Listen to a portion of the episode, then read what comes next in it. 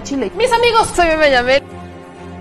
Las mujeres estamos molestas. Llevo seis años y ingresé por secuestro. Por mi parte, yo no creo esa enfermedad. Yo. Mucho les arda y les duela. Bueno, ya saben. Nosotros salimos por la necesidad. ¿no? Gracias a Dios, a lo mejor vamos a volver a comernos dos veces al día. De la crisis que se vive en los hospitales en Tijuana. Aquí las noticias o te enchilan o te dejan picado. Muy buenas noches, amigas y amigos, ¿cómo están? ¿Me extrañaron? Porque yo los extrañé mucho, solo que hemos tenido una serie de problemas, entonces voy a empezar este programa antes de pedirles que nos ayuden a compartir la transmisión con sus comentarios y ya saben, todo nuestro ritual. Que nos ayuden con una cadena de oración para que no se nos vaya la luz, porque el, desde el viernes, sábado y también domingo, se han estado reventando los transformadores de esta chilecueva a la que nos venimos a mudar y de la nada se va la luz, obviamente sin previo aviso. Entonces yo les voy a pedir que me ayuden con esa super cadena de oración para evitar que hoy se nos vaya a ir la luz.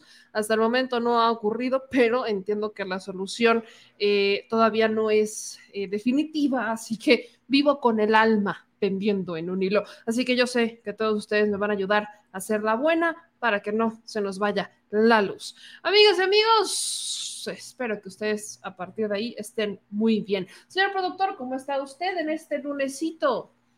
Buenos días, buenos días hoy nomás. No fui yo, Buenos días. Ahora No sí, fui yo. Se pega. no fui yo. pega, bueno. Es que estás pensando en nuestro querido Boris, que está eh, en Exacto, Helsinki, en y que ahí son las 7 de la mañana. Exactamente. Me entendiste, perfecto. Por supuesto, tardes, yo, yo te entiendo. Yo claro Aquí que te estamos entiendo. listos para cenar.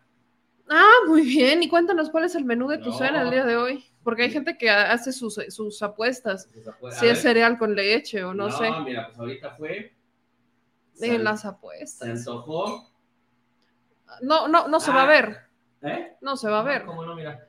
No- no, es que no se distingue qué Bueno, es eso. Tostadita. No me lo vayas a tirar. Galletita con atún, salsita valentina, porque se me antojó con mayonesita bien rica. Muy bien, provecho, A darle, señor productor. Usted que puede, ¿ve? el- Y luego me sale, saturado. y luego me sale con que quiere su sindicato. ¿A quiénes en su trabajo los dejan comer y trabajar? Oiga, o sea, no, no muchos. Muchos lo hacen a escondidas o en sus respectivos horarios, no necesariamente como el señor productor.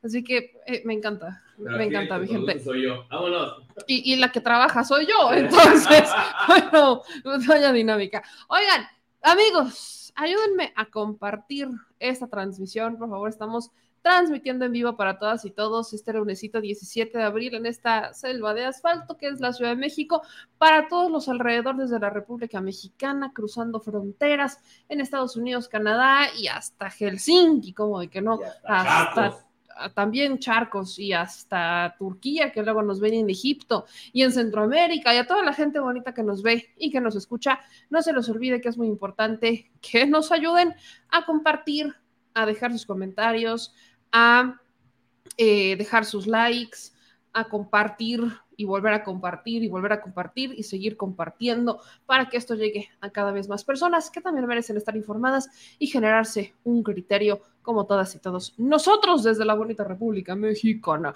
Así que ya empezando con este ritual y mientras ustedes me llevan a compartir, yo tengo que hablar del desastre que fue el debate en Coahuila. O sea, miren, la neta es que no esperaba menos, debo decir, pero sí fue desastroso el debate de Coahuila, porque fue, eh, ubican este meme de Spider-Man, donde salen los tres Spider-Mans apuntándose con el dedo.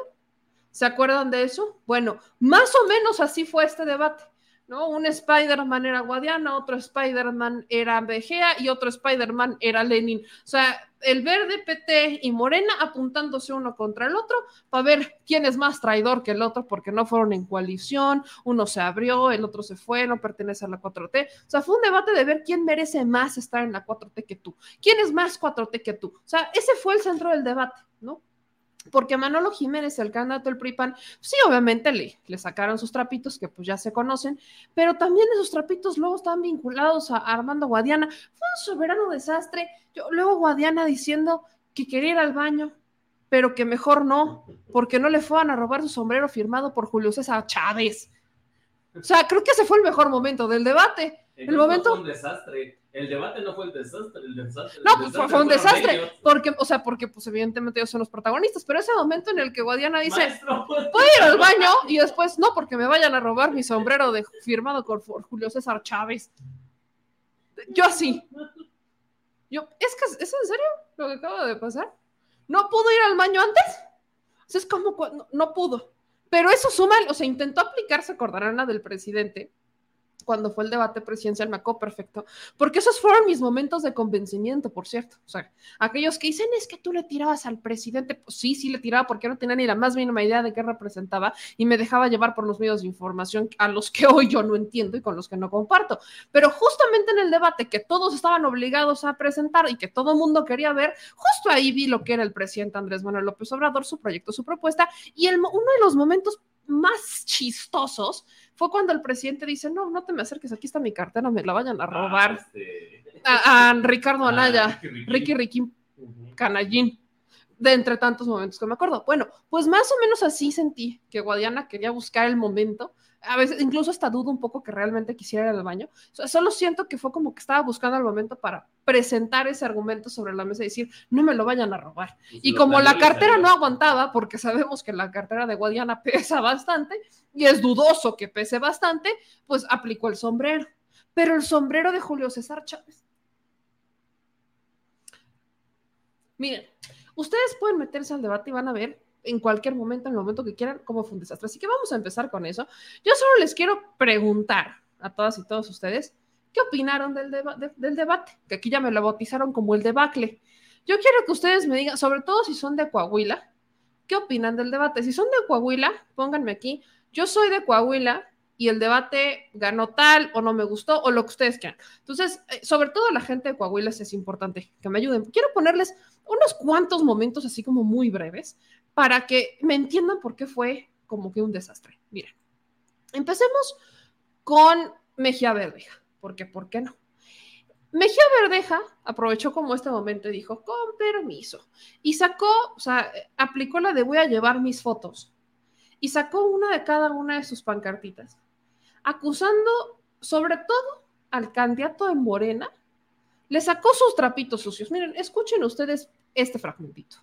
A mí no me metieron en esto porque Rubén Moreira, que es tu padrino, tu abuelo, que en paz descanse, Luis Horacio Salinas, alias la rata del desierto, le regaló un inmueble en San Alberto. Y de ahí te crearon Express. Tú no has salido del campestre de Saltillo y todo te lo han fabricado. Nunca has batallado en la vida. Entonces no vengas a dar clases de lo que es hacer política. Segunda, ¿por qué no nos platicas, senador Guadiana, cuando te metieron en Topo Chico por defraudar por 20 millones al Banco de Comercio Exterior? Bueno. Estoy hablando. 20 millones al Banco de Ahorita te Comercio voy a Exterior contestar, que defraudaste a los traidor, japoneses traidor con sinvergüenza. Manero. Candidato. Y aquí estás tú, mira. Ayudaste a Riquelme a llegar, a Fraustro a llegar y ahora apoyas a Manolito a llegar. No tienes vergüenza. Bueno, Échale ese. O sea, ese fue un primer momento de Ricardo Mejía Verdeja. Aparte, el Guadiana queriendo interrumpir y dije, estoy hablando. Sentí así como de, no me interrumpas. Ahora, Soy tu padre. ahora, quiero que vean este otro momento de Armando Guadiana. Porque usted se puede meter al debate y en el momento que usted quiera, se va a encontrar con algo similar. O sea, el, debate, en algún, por ejemplo, Guadiana peleándose porque no le preguntaban el del carbón. ¿Por, por qué no le.? Pero, y todavía regateándole 20 segundos a los demás. En 20 segundos, ¿qué va a decir sobre el carbón? Nada, pero vean esto. Ahí les va uno de los momentos de este. de, de Guadiana, porque, pues claro que es importante ponerlos, para que medio ustedes vayan calándole y me digan qué opinan. Ser gobernador en su administración buscará también acotar o eliminar este instituto, el Instituto Coahuilense de Acceso a la Información Pública. bueno, primero a nivel nacional, el presidente lo que ha dicho es que todos han sido comparsa del mismo PRIAN que representa aquí el candidato ahora de la alianza, este, el señor Manolo Jiménez. Pero antes quería decirle, entonces, en el caso del INAI, aquí también en Coahuila, pues es una compasa del gobernador, se tiene que renovar y tiene que hacerse con ciudadanos y gente que realmente sea independiente. La deuda la ha reservado por ocho años, el 2011 y 2016, y en marzo del próximo año vence en los datos de la reserva para que se aperturen. Sin embargo, nosotros queremos que lo vamos a lograr porque ahora que gane la cuarta transformación con nuestros diputados, gane la mayoría del Congreso, vamos a abrir el total de la deuda. Y regresando a lo del presidente, les decía que esos 5 mil millones es una parte de lo que se llevaron, lo que se robaron y que representa aquí el candidato del PRI. No es más que antes como, no sé si le recuerde, que hace unos años nos presentaron a un candidato presidencial, el Peña Nieto, y dijeron que era la solución y la panacea de México, y resultó que fue el clímax de la corrupción de los noventa y tantos años que tiene gobernando este partido. Y ahora nos presentan otra cara para el Estado. Es lo mismo. Candidato, ¿podemos regresar a la pregunta inicial de qué va a ser en el tema de transparencia para el Estado? No, por, exacto, no, por eso los re, vamos a seguir trabajando con INAI, pero con representantes ciudadanos para que le exijan a los funcionarios realmente que se transparenten las cosas, porque ahorita pues es una opacidad bárbara. Eso es lo que vamos a hacer. Y, quiero decirles que vamos a hacer también una, tras, una transparencia total y me voy yendo a las finanzas. Nosotros, el secretario de finanzas, porque el candidato allá del verde no es más que un palero del PRI. Me refiero aquí a este señor Lenin Pérez. Es un palero es una gente, representa una T de Mr. Trampas. Acá a mi izquierda, el, el, candidato del PT, pues también es una T, no es de la 4T como él dice. ¿Por qué? Porque es un traidor, traidor a los principios de todos los partidos que ha estado, que han sido muchos. Gracias, candidato. ¿Ven? Les digo que fue el momento para decir, no, que tú, no, es que tú eres más traidor, no, que tú eres más traidor que el otro. O sea, eh, estuvo, estuvo maravilloso. O sea, de verdad fue un momento de decir, no, tú eres la T del traidor y tú eres del trampa. Así, o sea, y, y luego las propuestas Y tú el trompeta. y tú el trompetas. Miren, ahora vean este otro pequeño momento también de Guadiana. Candidato. Bueno, pues ya entrados aquí en, en preguntas, senador Guadiana, hábleme de las carpetas que tiene en la Fiscalía General de la República por lavado de dinero en la época de los Zetas en la región carbonífera. Hábleme de su relación con Gerardo Covarrubias. Hábleme de su relación con Reinal, Reinol Bermea, que fueron los que manejaban a los Zetas en esa época. Y hábleme también de lo que hizo con la, plata, la planta lavadora de Cloete, que usted adjudicó en contubernio con Luis de Pablo, Jorge Leipen, que eran funcionarios federales en la época de Carlos Salinas de Gortari. También platíquenos el lote que se agenció en San Carlos de 22 mil toneladas de carbón que ocasionó la muerte del ingeniero Pedro Arnulfo García después de que supo del despojo que usted le hizo. Gracias. Gracias, candidato. Eh, no sé si el candidato del PAN PRI PRD. Eh, no, le toca el turno al candidato Manolo Jiménez, después va, va, a haber otra ronda. Adelante. Gracias. Candidato. Aquí los señores del PT y Morena se quedaron ciclados en aquella época que ellos llaman el morirato. Que por cierto, esa época ya no existe, porque el gobernador Ay, de Coahuila Pedimos, por favor, guarden Porque silencio. el gobernador de Coahuila hoy se llama Miguel Riquelme y el que sigue se llama Manolo Jiménez. No, Aquí.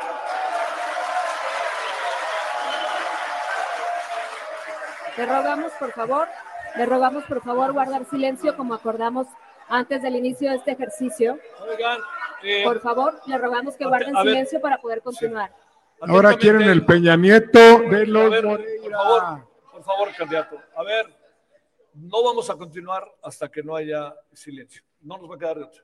Así que ustedes dirán, cuando estén en silencio, con todo gusto seguimos. ¿Seguro? Sale. Adelante, Adelante, candidato. Muchas gracias. Aquí no estamos atados al pasado.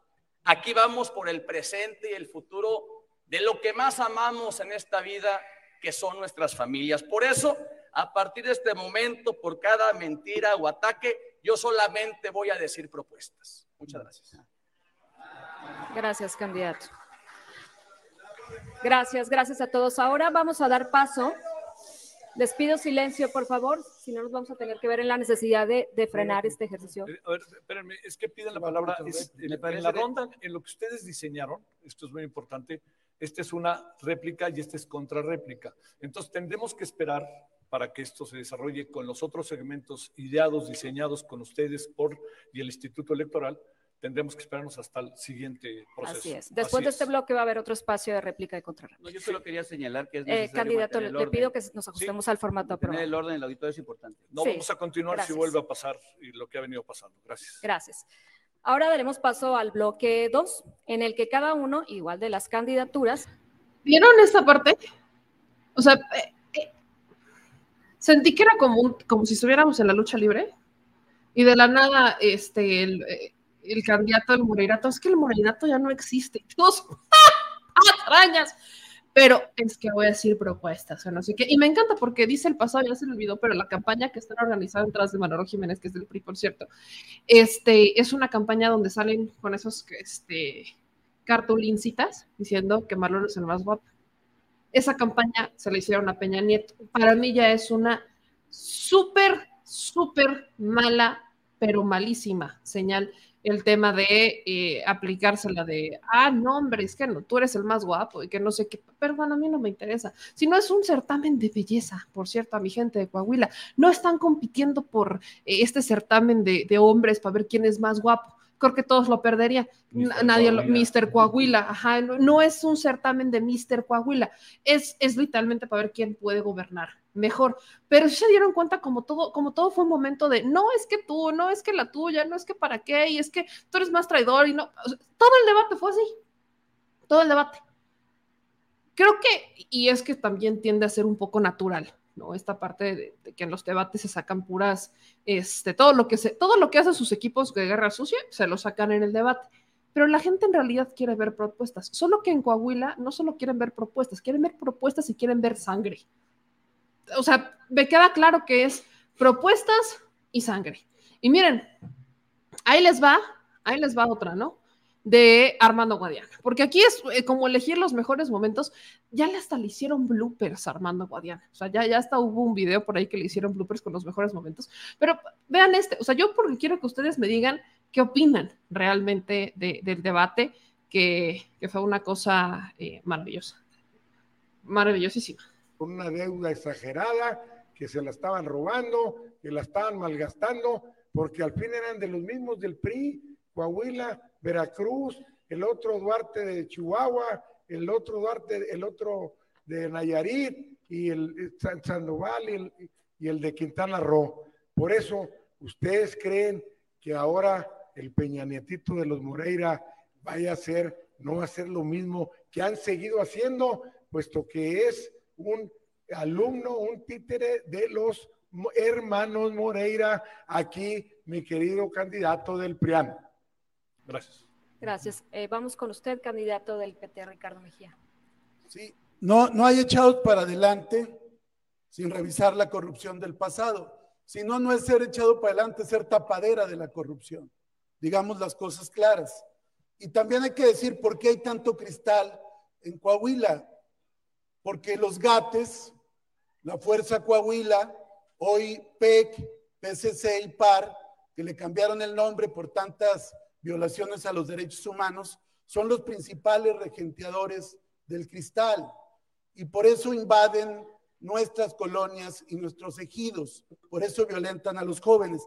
Y estos son los jefes policíacos responsables del cristal. Héctor Flores Rodríguez, que es el subsecretario de Operación Policial, conocido como el Jaguar. Jorge Miguel Hernández Barajas, alias el Humer, alto mando policial, Y por último, Luis Ángel Estrada Picena, alias el Boxer. Son los innombrables, pero son los que están atrás de la venta de cristal. Tiempo. Bueno, cerramos, eh, candidato. Sí. O sea, estos son los mejores momentos de, la campaña, debo decir, del debate. Creo que fueron los mejores momentos en donde estaba esta, esta dinámica de no tuya, la tuya. En algún momento, esta parte justo de Mejía Verdeja parecía que estaba en el quien, este, en este informe que daba en las mañaneras, en el de cero impunidad. O sea, sí sentí como que en cualquier momento iba a aparecer una parte atrás y decir, estos son los presuntos delincuentes a los que estamos persiguiendo. O sea, en algún momento sentí que la conferencia, digo, el debate se volvió un poquito así.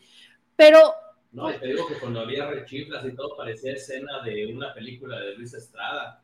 Ajá, como, sí, un poquito como, como a película de, de Luis Estrada, con un muy mal guion, porque aparte en algún momento también estaban debatiendo con los moderadores, como que incluso hasta la organización del debate la sentí completamente descontrolada. E, el hecho de que, por ejemplo, estuviera la gente ahí y todos de, no, sí, bueno, o sea, sí en algún momento se perdió la seriedad de este debate, se perdió un poco también el, momento de decir, no solamente tú eres un traidor y no es que tú no eres obradorista, yo soy más obradorista que tú y es que tú y la bla, bla, bla, se perdió el momento de realmente posicionar qué es lo que los hace diferentes, porque algo que pasa en Coahuila, que es algo que no está pasando en el Estado de México, es que el voto de la izquierda está dividido. O sea, el, verde olvídenlo, el verde sin Morena o PT es como el verde sin PRI, es muy poco probable que sobreviva, pero, pero Morena y PT, que son quienes más se consolidan cuando están juntos, al momento de dividirse, están dividiendo el voto. En algún momento yo les decía, algo que pudiera llegar a pasar en Coahuila es, supongan, ¿no? Que en algún momento, este, en eh, alguien decidiera declinar a favor de alguien. Supongan, eso pudiera llegar a pasar. Sí, pero Mejía yo no creo que vaya a declinar a, favor de Armando Guadiana, y Armando Guadiana yo no creo que vaya a declinar a favor de Mejía Verdeja. Para como los estoy viendo, están en una guerra campal. Están en, están en una guerra campal de decir, a mí ni me muevas, ni me toques, ni nada. O sea, sí están en un punto de no quererse ni siquiera, ni pensar siquiera en un bien mayor. En ningún momento están bajo ese escenario. Lo único que realmente creo que eh, estamos viendo es que hay esta lucha por descalificaciones y por querer sacarse la estrellita de quién es más de izquierda. Y es quién es más de izquierda y quién es el, mejor y quién es el, el, más fregón de todos. Y luego, ¿y la gente dónde me la dejan? Miren, cierro con estos dos momentos también de Armando Guadiana, porque, por ejemplo, algo que es importante en Coahuila es la deuda.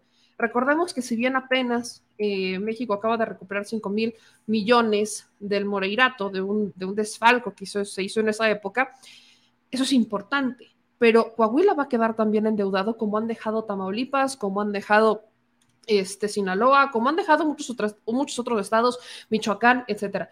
Y en algún punto le preguntan a Armando Guadiana, pues que qué va a hacer. Y la respuesta de Armando Guadiana resulta un poco confusa, porque dice que no va a ser una reestructuración, pero sí va a ser una reestructuración diferente, sin dejar claro cómo va a ser la reestructuración diferente. Vean esto. Decirle, en concreto, cómo enfrentar ese que es un problema mayúsculo de la megadeuda a la que hace referencia. No, no, por eso eh, yo les estoy diciendo que eso vamos a enfrentarlo precisamente eh, con una, no con una reestructuración como ellos lo han hecho, sino una verdadera reestructuración y eso es lo más importante. Y esa megadeuda, les decía que lo vamos a sacar adelante y después de que ganemos la elección. Se va a reestructurar. ¿Me, me repiten la respuesta, por favor? Y porque yo no podía cerrar el debate sin el momento del sombrero este es el estelar de La educación A ver, y las necesidades biológicas no podrá uno, me dan ganas de ir a hacer pipí. Bueno, adelante. ¿Puedo dejar aquí mi, no, mi sombrero? No, no, porque no se oye. No, este, se puedo dejar. Sale. Este, a ver, le pregunto, este candidato, el no, tema... pero ¿saben qué? Mejor no voy, no me lo vayan a robar. Bueno. ¿Saben qué? No me lo vayan a robar porque... Pregunto, eh, candidato, el tema... Una joya, verdadera joya, eh, el debate de Coahuila la gente, la neta, o sea, entiendo que hay quienes están completamente seguros de votar por Morena y hay quienes están completamente seguros de votar por el PT. También hay un grupo que está completamente seguro de votar por el PRIAN RD, que son los mismos de siempre. Por el verde, la neta, no creo que haya alguien que esté seguro de votar por el verde más que el propio grupo de, de Lenin, pero etcétera. Lo único que se nota es que lejos de realmente querer presentar un proyecto que transforme el estado de Coahuila, lo que importa son las aspiraciones personales, defender el sombrero de Julio César Chávez y ser más obradorista que el otro porque yo soy 4T. Eso es lo que me dejó el debate de Coahuila y la neta es que no se ve para nada prometedor. Saludos a mi gente de Coahuila. Ahora, Pasámonos, pasémonos al Estado de México, porque en el Estado de México las cosas también andan interesantes. Ahí sí están todos, cada quien con sus lados, cada quien a sus esquinas. Y la semana pasada, antepasada, perdón, eh, la candidata del PRI, Alejandra del Moral, tuve una entrevista con Sabina Berman que a mí me dejó muchas dudas y yo necesito que alguien que es experto en el Estado de México me aclare estas dudas. Así que vamos a ver cómo anda el panorama en nuestro bonito Estado de México, en la llamada batalla maestra, con dos candidatas. De hecho, hubo una desbandada ya, eh, un grupo de operadores que eran cercanos a Eugenio Martínez, ya se lanzaron con el PRI y eso no da como una buena buena señal, pero vamos a ver cómo andan las cosas y para eso yo le hablo a un expertazo que es mi querido Álvaro Arreola. Mi queridísimo Álvaro, ¿cómo estás? Buenas noches. Hola, buenas noches, meme. Saludos. Oye, mi querido Álvaro, aparte de hablar contigo de temas electorales, tenemos que hablar del Estado de México, porque tú te sabes eh, la política del Estado de México al derecho y al revés, y al revés y al derecho y viceversa. Entonces, yo tengo que empezar preguntándote, esta entrevista de Alejandra Moral con Sabina Berman, ella obviamente la cuestionan del grupo Tlacomulco y ella se deslinda, ¿no? Dice que ella no lo conoce, que, que, ni, que nunca la han invitado a un castillo, ni Salinas, ni Peña, ni nada, y que ella no tiene ni padrinos, no tiene, no tiene nada, que ella viene de las bases del Estado de México, del PRI este, mexiquense, y que viene de esa base trabajadora, de esa base que le suda la gota gorda, y que nace casi casi de forma luchadora como esa meritocracia. Tengo que preguntarte, ¿realmente es así? Porque pues no, no seré muy experta en, la política mexicana, pero algo medio sé, y dudo que alguien que no pertenezca al grupo, o sea, cercana al grupo, pudiera llegar a ser candidata. Entonces, quiero preguntarte esto, ¿realmente Alejandra del Moral representa a un nuevo PRI, nuevo, nuevo, el nuevo 2.0, súper nuevo? No, por supuesto que no. Además, no creo que la, pregunta se convierte en una, en una interrogante muy provocadora, porque hemos hablado de que en la entidad más cercana que rodea a la Ciudad de México, el futuro de la decadencia partidista lo exhibe precisamente el llamado Partido Revolucionario Institucional. Y cuando la candidata al gobierno del Estado pretende deslindarse, como, como lo ha hecho desde que inició la campaña, por cierto, ¿sí? Recuerdo cuando ella perdió la senaduría junto con, luego lo voy a comentar, con César Camacho en el 2018, decía que, que ellos habían pagado los platos que no rompimos, haciendo alusión a de que ella era de las nuevas representantes del priismo y que bueno, el viejo PRI es el que había hecho todo lo malo en la entidad y en el país y que pues era una desgracia que la población y la sociedad no le diera el apoyo. Es una narrativa muy torpe, muy tonta, porque finalmente un político profesional, como se supone que lo es ella, lo que debiese defender es precisamente a su partido. Si hay algo que identifica con mucha claridad, y lo estabas tú comentando críticamente respecto a lo de Coahuila, si hay algo que identifica a los partidos, a los profesionales de la política, es precisamente la relación que se establece con un organismo que cumple sus expectativas y que además defiende sus convicciones. Si la señora cree que la población se equivoca por no reconocer que ella es la nueva representante del PRI, es porque no hay un nuevo PRI. Y esto hay que decirlo una y otra vez. El Partido Revolucionario Institucional, una organización ¿sí? que con sus antecedentes formativos se inició en 1929, hoy en 2023 es un partido en decadencia, es un partido que se está hundiendo, es un partido que va a tender a la desaparición por inanición y simplemente porque ya no cumple los objetivos ni las expectativas de una sociedad. Esto no lo entiende una señora que participa en política, en política del Estado de México desde el 2006, ¿sí? Aspiró a la diputación local en Cuautitlán por el PRI, fue directora de Relaciones Internacionales, ¿sí? De un, de Relaciones Internacionales del Estado de México, cuando era gobernador precisamente Enrique Peña Nieto. Desde el 2006 a sido un personaje que ha estado ligada políticamente a varios gobernadores. Peña Nieto principalmente, exgobernadores como César Camacho, como Erubiel Ávila, ¿sí? Y, o personajes como Luis Bedegray. Yo lo que sí podría decirte, Meme, conociendo un poco la historia política de la entidad, es de que esta es la candidata que menos relación tiene con el gobernador en funciones. Alejandra del Moral no es la candidata de Alfredo del Mazo Maza. Alejandra del Moral es la candidata de lo poco que queda del PRI en el Estado de México y que encabeza gente como César Camacho. Amiga de dirigentes partidistas del, del PRIistas del Estado de México como Ricardo Aguilar, ¿sí? Ricardo Aguilar Castillo, como Paul Hospital, como Raimundo Martínez, gente muy menor dentro de la historia política del Estado de México y muy menor a nivel de los priistas de muchas otras entidades históricos. Ella representa a un PRI desvencijado.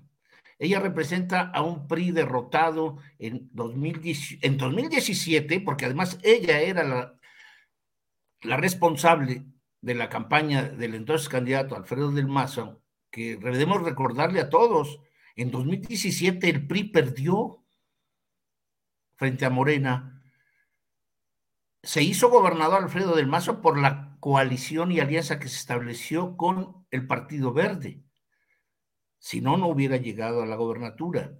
Entonces, representa sí a un PRI, un PRI que viene a menos, un PRI que está estoicamente todavía parado en un solo pie y que su derrumbe será total tanto en las elecciones del Estado de México como en Coahuila, a pesar de lo que la bufonada política está haciendo de Coahuila. Entonces creo que por ahí está la verdadera realidad. O sea, la señora tiene que aceptar que paga los platos que su partido históricamente ¿sí? ha roto. Y que hacer una campaña como la que viene haciendo desde los primeros días de que se inició esta en abril, insistiendo en que se tiene que reconciliar a los mexiquenses. Meme, el Partido Revolucionario Institucional es el partido en el poder desde 1945 en el Estado de México. ¿A quién va a reconciliar si ella es la candidata de ese partido? Se peca de valiente. ¿Valiente por, participar en dónde? Por participar en una entidad en donde los ejemplos mayúsculos de la corrupción política entre, entre empresariado y políticos es el tono máximo de la historia política de este país en dónde se va a reconciliar y de dónde está la aventura y la valentía. Es una campaña muy bofa, llena de despropósitos y, que además lo vamos a comprobar si se presenta el debate en el 20 de abril, en donde algo más parecido a Lili Telles no veo que aparezca. Ella sí lo va a hacer. Entonces, el modelo de debate que, ahora en México existe debiese desaparecer, no sirve, y menos cuando los moderadores intervienen también para que se les aplaudan o no. Creo que es un debate insulso. Creo que los debates tuvieron una efectividad. Posiblemente el, el único que haya funcionado en la historia política de este país fue el de 1994 Creo que fue el, que realmente marca un, aquí y ahora y que después lo único que ocurrió fue la desventura.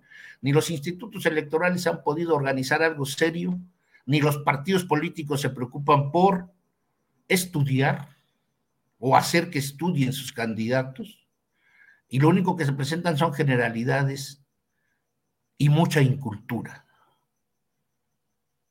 Oye, Álvaro, Sí. Ahorita, ahorita justo tocabas temas que considero muy importantes sobre el Estado de México, pero por ejemplo, si Alejandra El Moral no es la candidata de, del Mazo y es la candidata de, de, una, pues llamémosle como medio vieja guardia priista, ¿cómo queda Alfredo del Mazo? Porque lo han, la, neta es que sí le, sus propios este, simpatizantes, aliados o como le quieran llamar, lo han atacado por, de alguna manera, ser servicial al proyecto de Morena. Y en algún punto, Alejandra del Moral fue funcionaria de Alfredo del Vaso. Eso de haber sido funcionaria fue como para cumplir con estos 10 mandamientos priistas de antes de que te lances este, como candidata, te vamos a poner en el control de los programas sociales para que empieces a hacer tu campaña desde allá, en meramente trámite, y, Alfredo del Mazo se vuelve como un cero a la izquierda. O sea, eh, eh, me queda claro que ella ya llega desprestigiando su propio partido, no lo defiende, se deslinda de él, habla de una división con Alejandro Moreno Cárdenas, como que de alguna manera intenta decir, esos platos rotos son de ellos, no son míos, yo no rompo ni un plato, yo, yo, yo estoy limpia como si nada me pasara, pero pues si ahí están, ¿no? Ni modo, ¿qué hago con ellos, no? Como que, pues chan chan.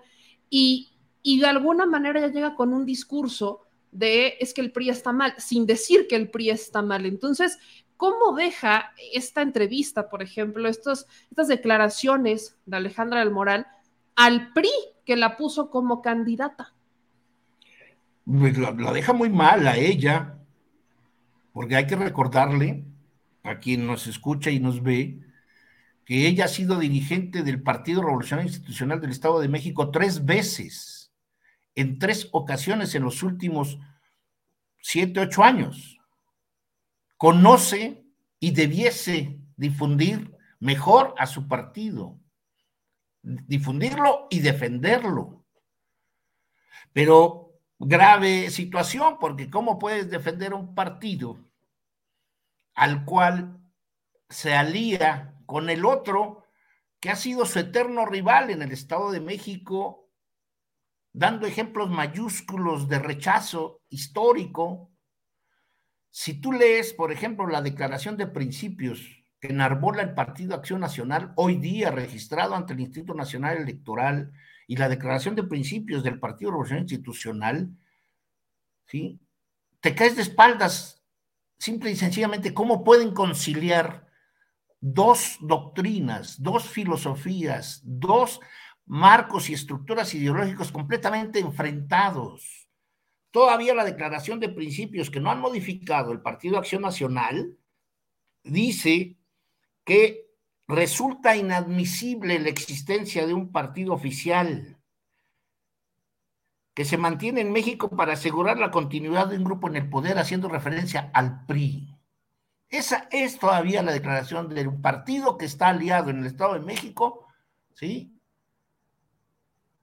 Con otro que históricamente siempre lo repudió. ¿Cómo es posible que alguien intente conquistar el poder en el Estado de México cuando es el producto de una relación completamente singular, perversa, ¿sí? Si, si fuera yo creyente diría demoníaca. No es posible. La gente además no es tonta. La gente conoce muy bien la historia política de estas dos organizaciones en el Estado de México. Y la conoce a ella desde hace 17 años que trabaja como política en el Estado de México. O sea, evadir, evadir no puede ser la fórmula para ganar la entidad más importante después de la Ciudad de México de la República Mexicana. No puede, no puede hacer esto. Es una vergüenza para la política profesional, para la historia política de la entidad, ¿sí? Para personajes que lograron llevar a cabo un proyecto dentro del modelo capitalista aceleradísimo que lo único que provocó en la historia de los últimos 80 años ha, sido un ejemplo de desigualdad terrible, pero que finalmente se envalentonaban sobre todo porque decían, nosotros tenemos los recursos económicos para ganar el poder, para sostenerlo, para conservarlo y para convencer a muchos otros de las entidades federativas a que estén junto con nosotros en el mismo proyecto.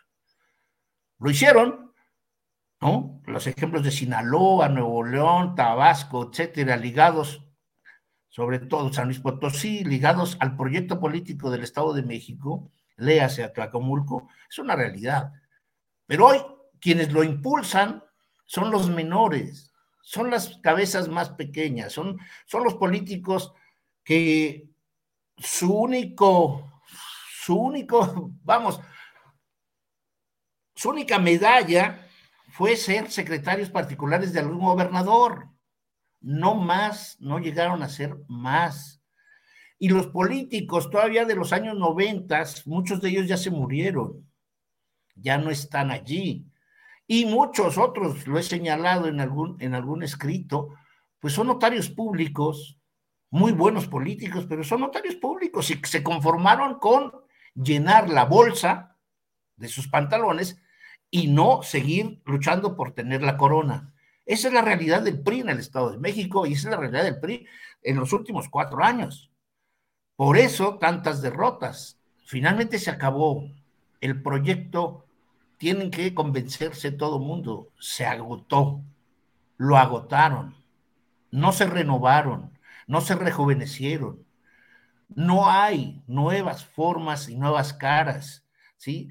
Los personajes pequeños de glorias municipales que tiene el PRI en el Estado de México no se comparan a las estatales ni a las nacionales que tuvo en algún momento.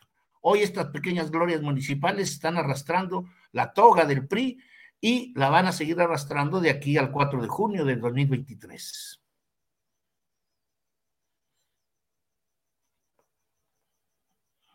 Pregunta del PRI. Estas dos, esta elección del 2023 es una de las elecciones más importantes, la más importante previo al 2024. Si el PRI pierde el Estado de México y pierde Coahuila, ¿cuál es el, cuál es el escenario para el PRI? Deja el 2024, los años posteriores.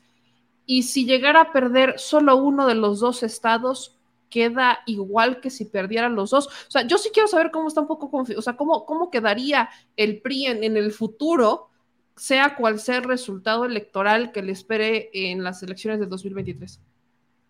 Bueno, hay, que dos cosas. Las elecciones del Estado de México siempre se las han querido prefigurar por, por el calendario que está un año antes de la elección presidencial. De ahí, pues, que sea muy importante. Pero es más importante por otras cosas, Meme. En primer lugar, es por las condiciones económicas y políticas de la entidad. En segundo lugar, obviamente, porque tiene el padrón más grande de la República, son 12.7 millones de habitantes. Caben 11 entidades federativas en las elecciones del Estado de México, de ahí pues la importancia.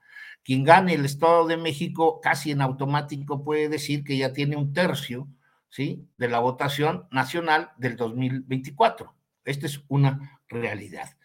Independientemente de que haya otras condiciones y haya, haya otros mecanismos para poder valorar o sumar muchos de los apoyos que se van a dar en otras entidades hacia el 24. Pero bueno, sí es cierto, la importancia es obvia, pero también es cierto que históricamente, desde al menos del 2015, se ve un descenso notorio tanto del Partido Revolución Institucional como del Partido Acción Nacional.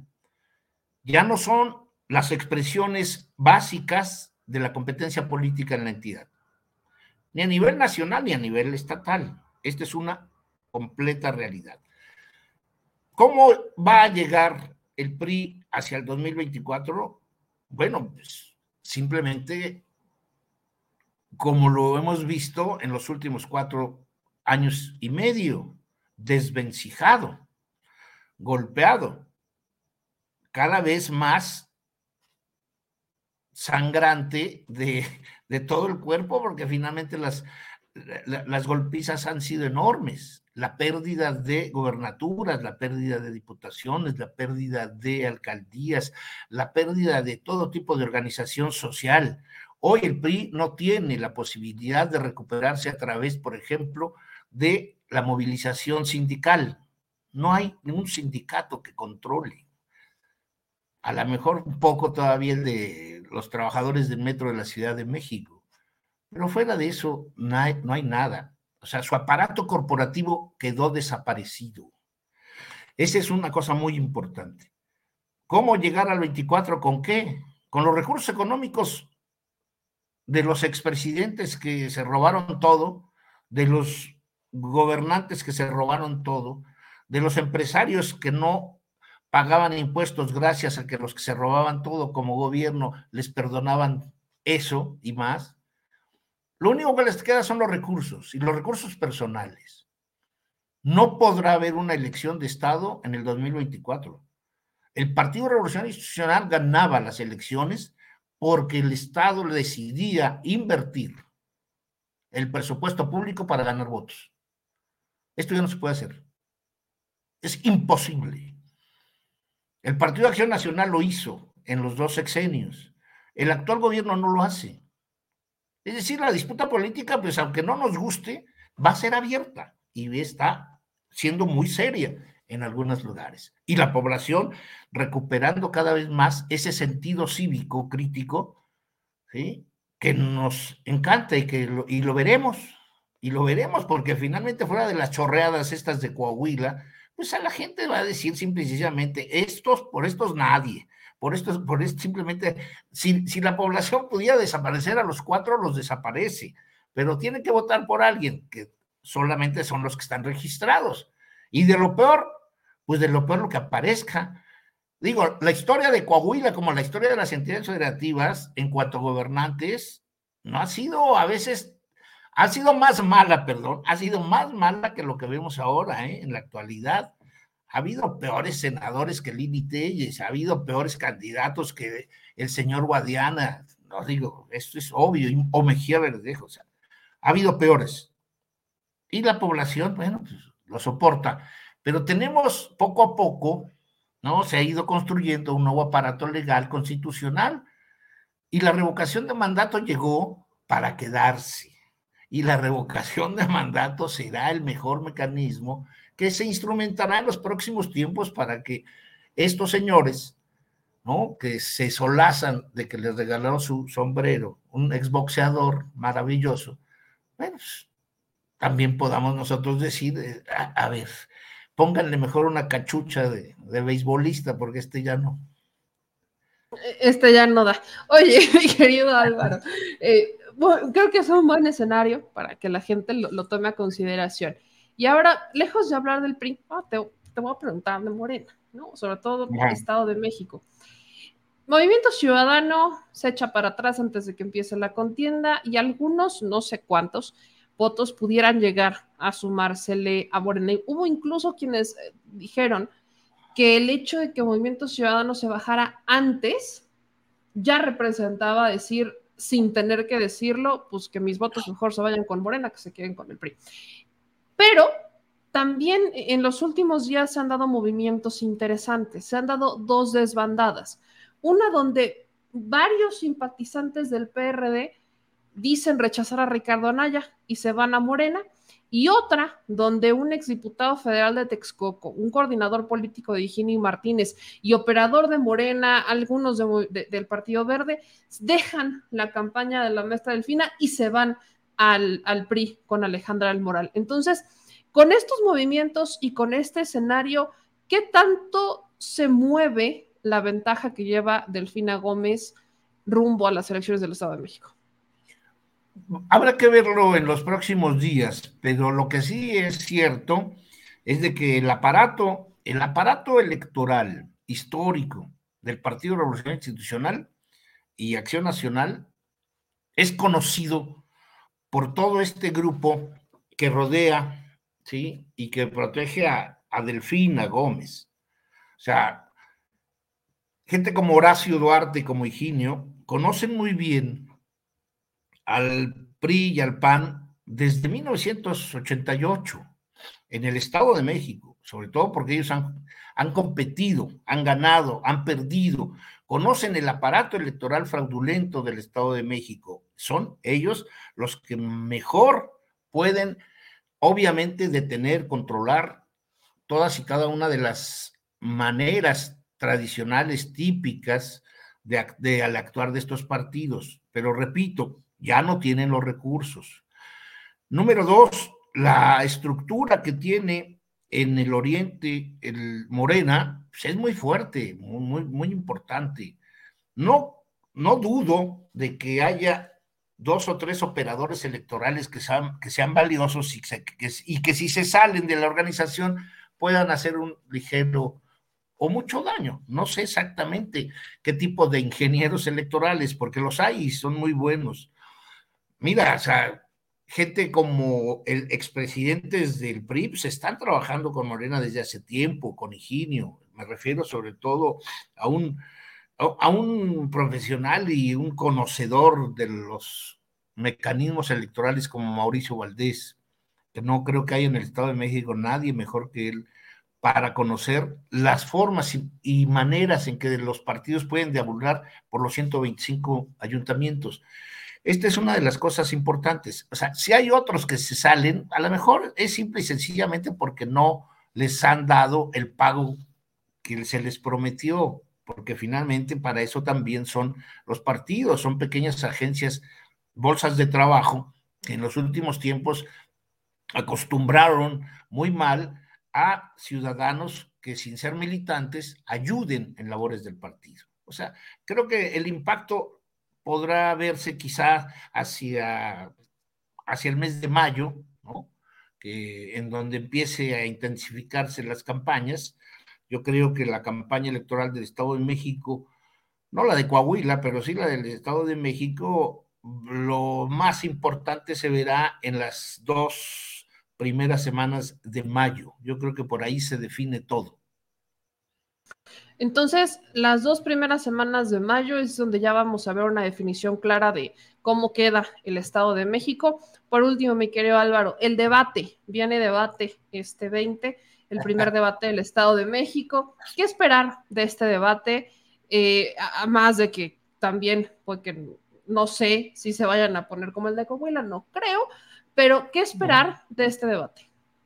Bueno, yo eh, creo, intuyo, que vamos a escuchar lo estentorio y lo gritón de, por Alejandra del Moral. La seriedad y modestia y humildad de, la, de la maestra Delfina. Yo creo que ahí van a ser contrastantes los dos, los dos discursos, las dos personalidades.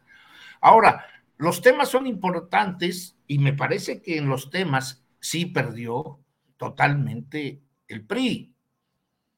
Porque si, si no estoy mal, después de revisar algunas cosas, creo que son cuatro grandes temas. Uno es el combate a la corrupción, otro es la violencia de género, los servicios públicos y cultura y recreación. En combate a la corrupción, bueno, Delfina tiene que arrasar ahí 10-0. No, no hay otro, no, no hay un round de una pelea a 10 asaltos en el combate a la corrupción. Eh, quedará eliminada Alejandra del Moral inmediatamente y perdiendo 10-0, repito. En violencia de género igual. El mayor número de feminicidios está en el Estado de México y le corresponden sobre todo a los últimos gobiernos estatales dirigidos por el PRI y el PAN. ¿No? O sea, en cuanto al, por el Congreso, el Congreso en donde estuvieron muchos panistas, no hicieron nada, ¿no? Para frenar los feminicidios y hasta la fecha no han hecho nada. Servicios públicos, igualmente, es un tema que se gana tan fácil pensar en los años que llevó la construcción del tren Toluca Ciudad de México. Si no ha sido por el gobierno federal, eso es una obra muerta llena de corruptelas. Y bueno, el tema cultura y recreación, que es donde finalmente la, la profesora Delfina debe de conocer y tener bastante, bastantes elementos, sobre todo porque fue secretaria de Educación Pública. Entonces, los temas, los temas están dedicados exclusivamente a que haya una sola ganadora y por nocaut, que es Delfina Gómez. No hay otro. Lo estentorio y violencia verbal que pueda tener por parte de Alejandra del Moral, pues se va a quedar en eso. Pues estaremos muy pendientes de este debate, que también va a ser importante. Ahí dejamos el pronóstico y si te parece, le damos un análisis al debate, ya una vez que, se hayan dado con todo, para ver cómo quedó y a ver quién gana este debate, que ya más o menos ahí. Sí, el, 20 o el 21, sí. Sí, sí el 21, el 21, para darle con todo a este, a este debate del Estado de México. Mi querido Álvaro, te agradezco muchísimo que te conectes. También tenemos pendiente hablar de la reforma al tribunal que ya se frustró. ¿Algo que decía al respecto de, esta reforma? ¿Por qué se frustra? Mm, no, es que, a ver, no creo que se haya frustrado.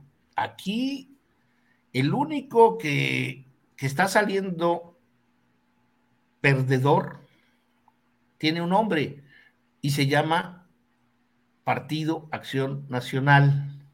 Y un dirigente de ese partido, Santiago Krill Miranda, porque exhibió a su partido e hizo a un lado el compromiso que ya su coordinador en la Cámara de Diputados había firmado.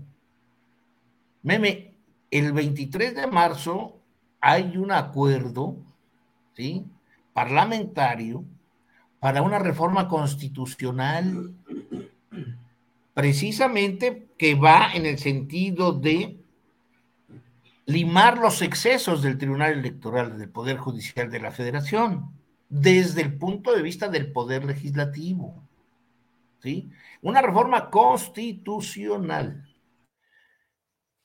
que yo creo, independientemente de que podamos comentarla así con rigor, las cuatro propuestas de cambios en los artículos, en cuatro artículos constitucionales, sí te puedo decir que es un objetivo de todos, a excepción del PAN, de todos los partidos, para acotar ¿sí?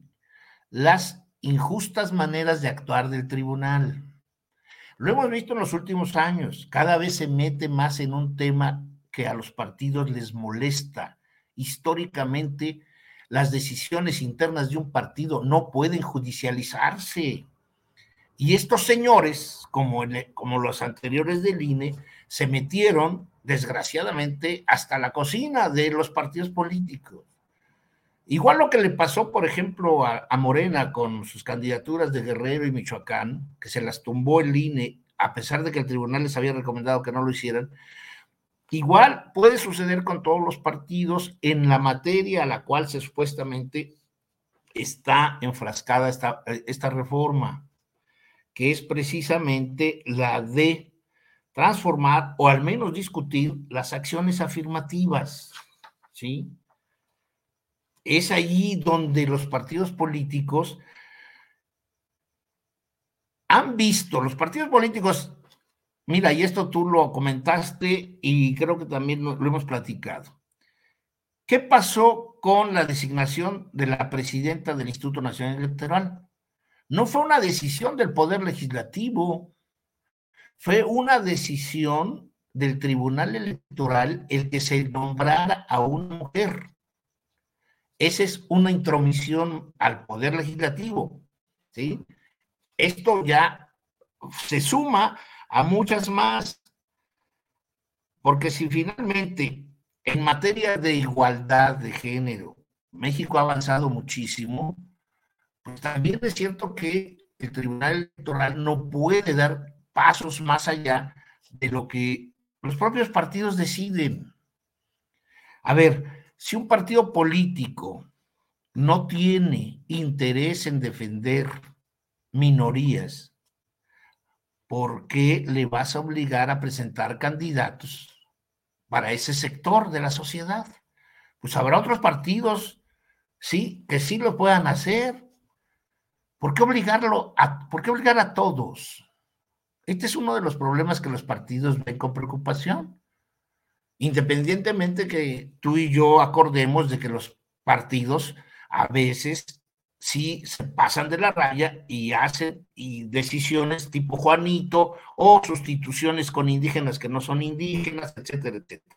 Bueno, esas irregularidades se pueden frenar, ¿no? Como lo dicen los propios partidos en este proyecto de reforma constitucional, desde la misma constitución, ¿sí? Se puede claramente reglamentar el capítulo, perdón, el, artículo primero de la Constitución, que es precisamente la defensa de los derechos humanos. Y por ahí se limitaría todo, para que el tribunal no se metiera en algunas cosas que son sobre todo, uno, las acciones afirmativas y otro, la vida interna de los partidos. Entonces, es un tema, es un tema muy interesante del cual el único que ya salió raspado, por cierto, pues es el PAN.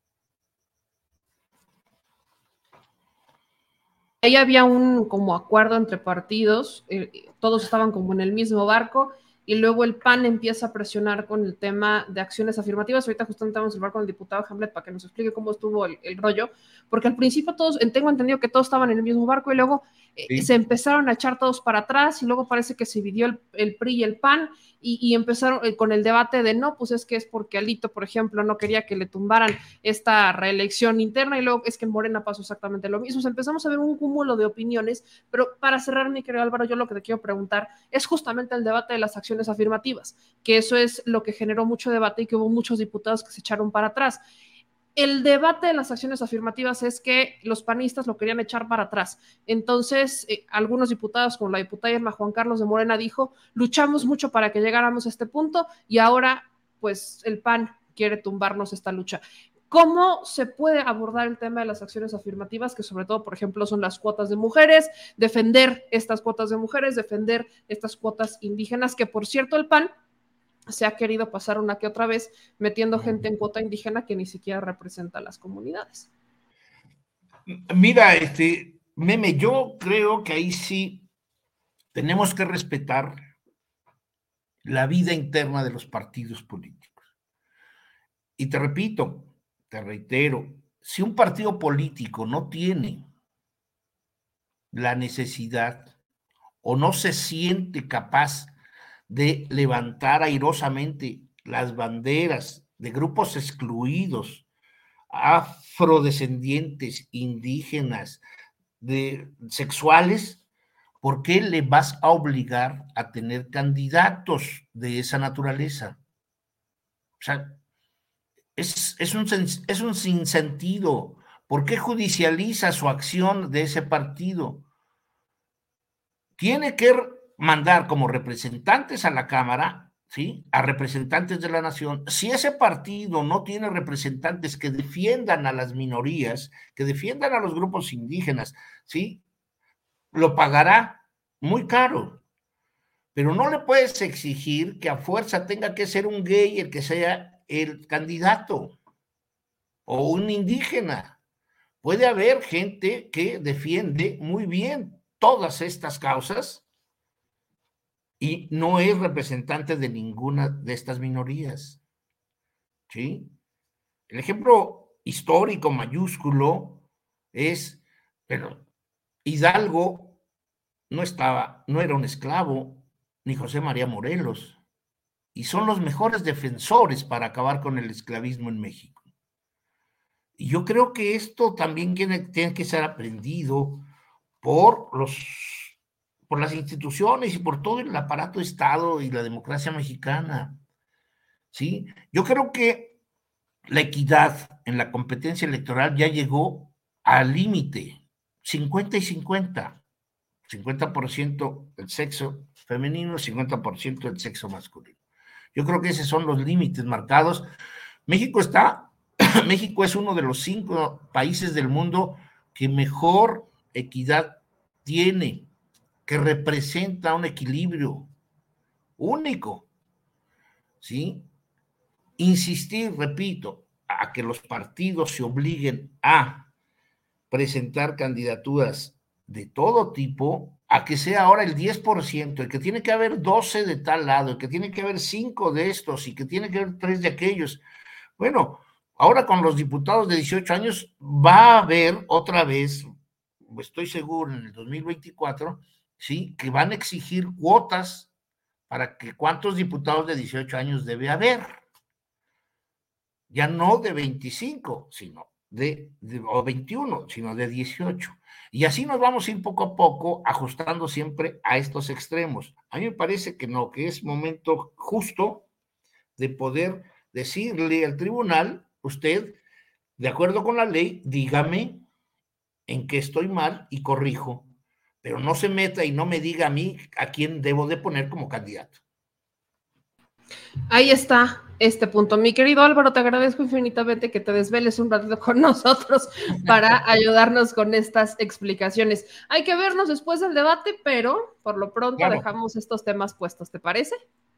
Gracias. No, pues yo espero que espero que haya funcionado, espero que funciona muy bien. Muchas gracias, mi querido Álvaro, te mando un abrazote. Gracias, saludos, meme. Saludos. Mi querido Álvaro Arreola, experto investigador del Instituto de Investigaciones. Y, vaya, es que estos sí son investigadores, mi gente. No, ya hablaremos más adelante de Lorenzo Córdoba, pero como ya me quedé picada con el tema del tribunal, yo necesito saber la historia completa, porque en algún momento el PRI dijo, vámonos, luego el PAN dijo, sí, vámonos, todos estábamos, todos estaban a bordo, y de la nada todos empezaron a pelear, hubo como una desbandada y dijeron, no, vámonos. Y en el Senado de la República ya había, ya había senadores de Morena diciendo, aquí no vamos a aprobar eso. Entonces, yo necesito saber cómo estuvo la cosa y por eso le agradezco a mi querido Hamlet Almaguer que me ayude a entender la historia detrás de esta polémica reforma al Tribunal Electoral. Hamlet, disculpe usted la tardanza, ¿cómo estás? No, nada que disculparme, muy interesante escuchar el punto de Álvaro Arreola y un saludo para toda tu, audiencia. Em, lo que él comenta, fíjate qué importante, es, es, un debate entre dos teorías.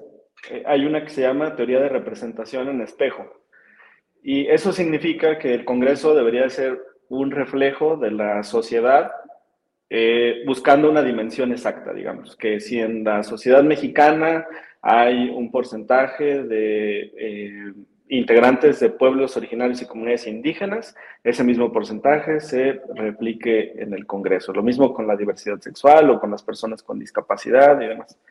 Y hay otra teoría que se llama representación eficaz, que es precisamente la que señala Álvaro, en el sentido de que una persona que no pertenece a una minoría puede, como él dijo, eh, abanderar esa representación y esa, y esa lucha. Entonces, es un debate, la verdad, muy, muy interesante y creo que cualquiera de las dos eh, teorías pues son, son válidas para intentar mejorar la integración de nuestro, de nuestro Congreso.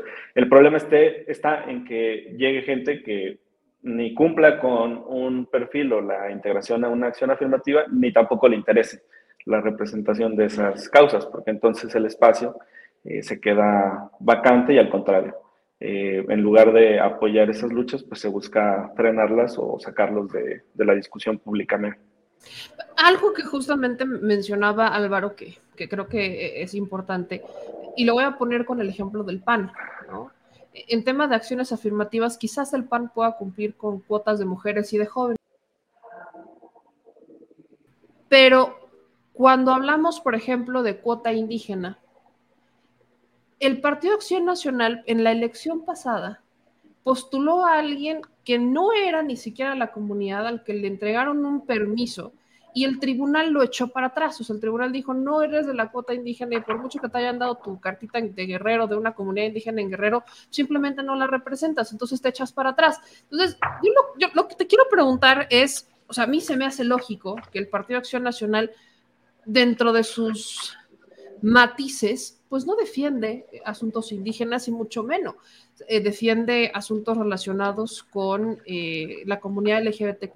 Entonces, creo que pensar, y sí, fíjate, yo no me había puesto a pensar en eso, pero pensar que quizás el PAN pudiera echarse para atrás o no cumplir con estas cuotas, pues se me hace bastante lógico. Algo que quizás perfectamente pudiera cubrir Morena o pudiera cubrir el PT e incluso hasta el PRI en su momento movimiento ciudadano también si quieren, o sea, como que se vea un poquito más reflejado con la ideología de cada partido político y no necesariamente con, como con una imposición. Entonces, lo que te quiero preguntar, después de hacer como mi choro mareador, es ¿cuál es el rol del tribunal? Porque esta reforma al tribunal lo que entiendo pretende es delimitar y decir, a ver, Aquí no te puedes meter. O sea, esta es la vida interna de los partidos políticos. Estas son actividades de legislación que tú no puedes legislar y tampoco puedes decidir de la vida interna de partidos políticos. Entonces, te voy a limitar hasta acá y pam, pam.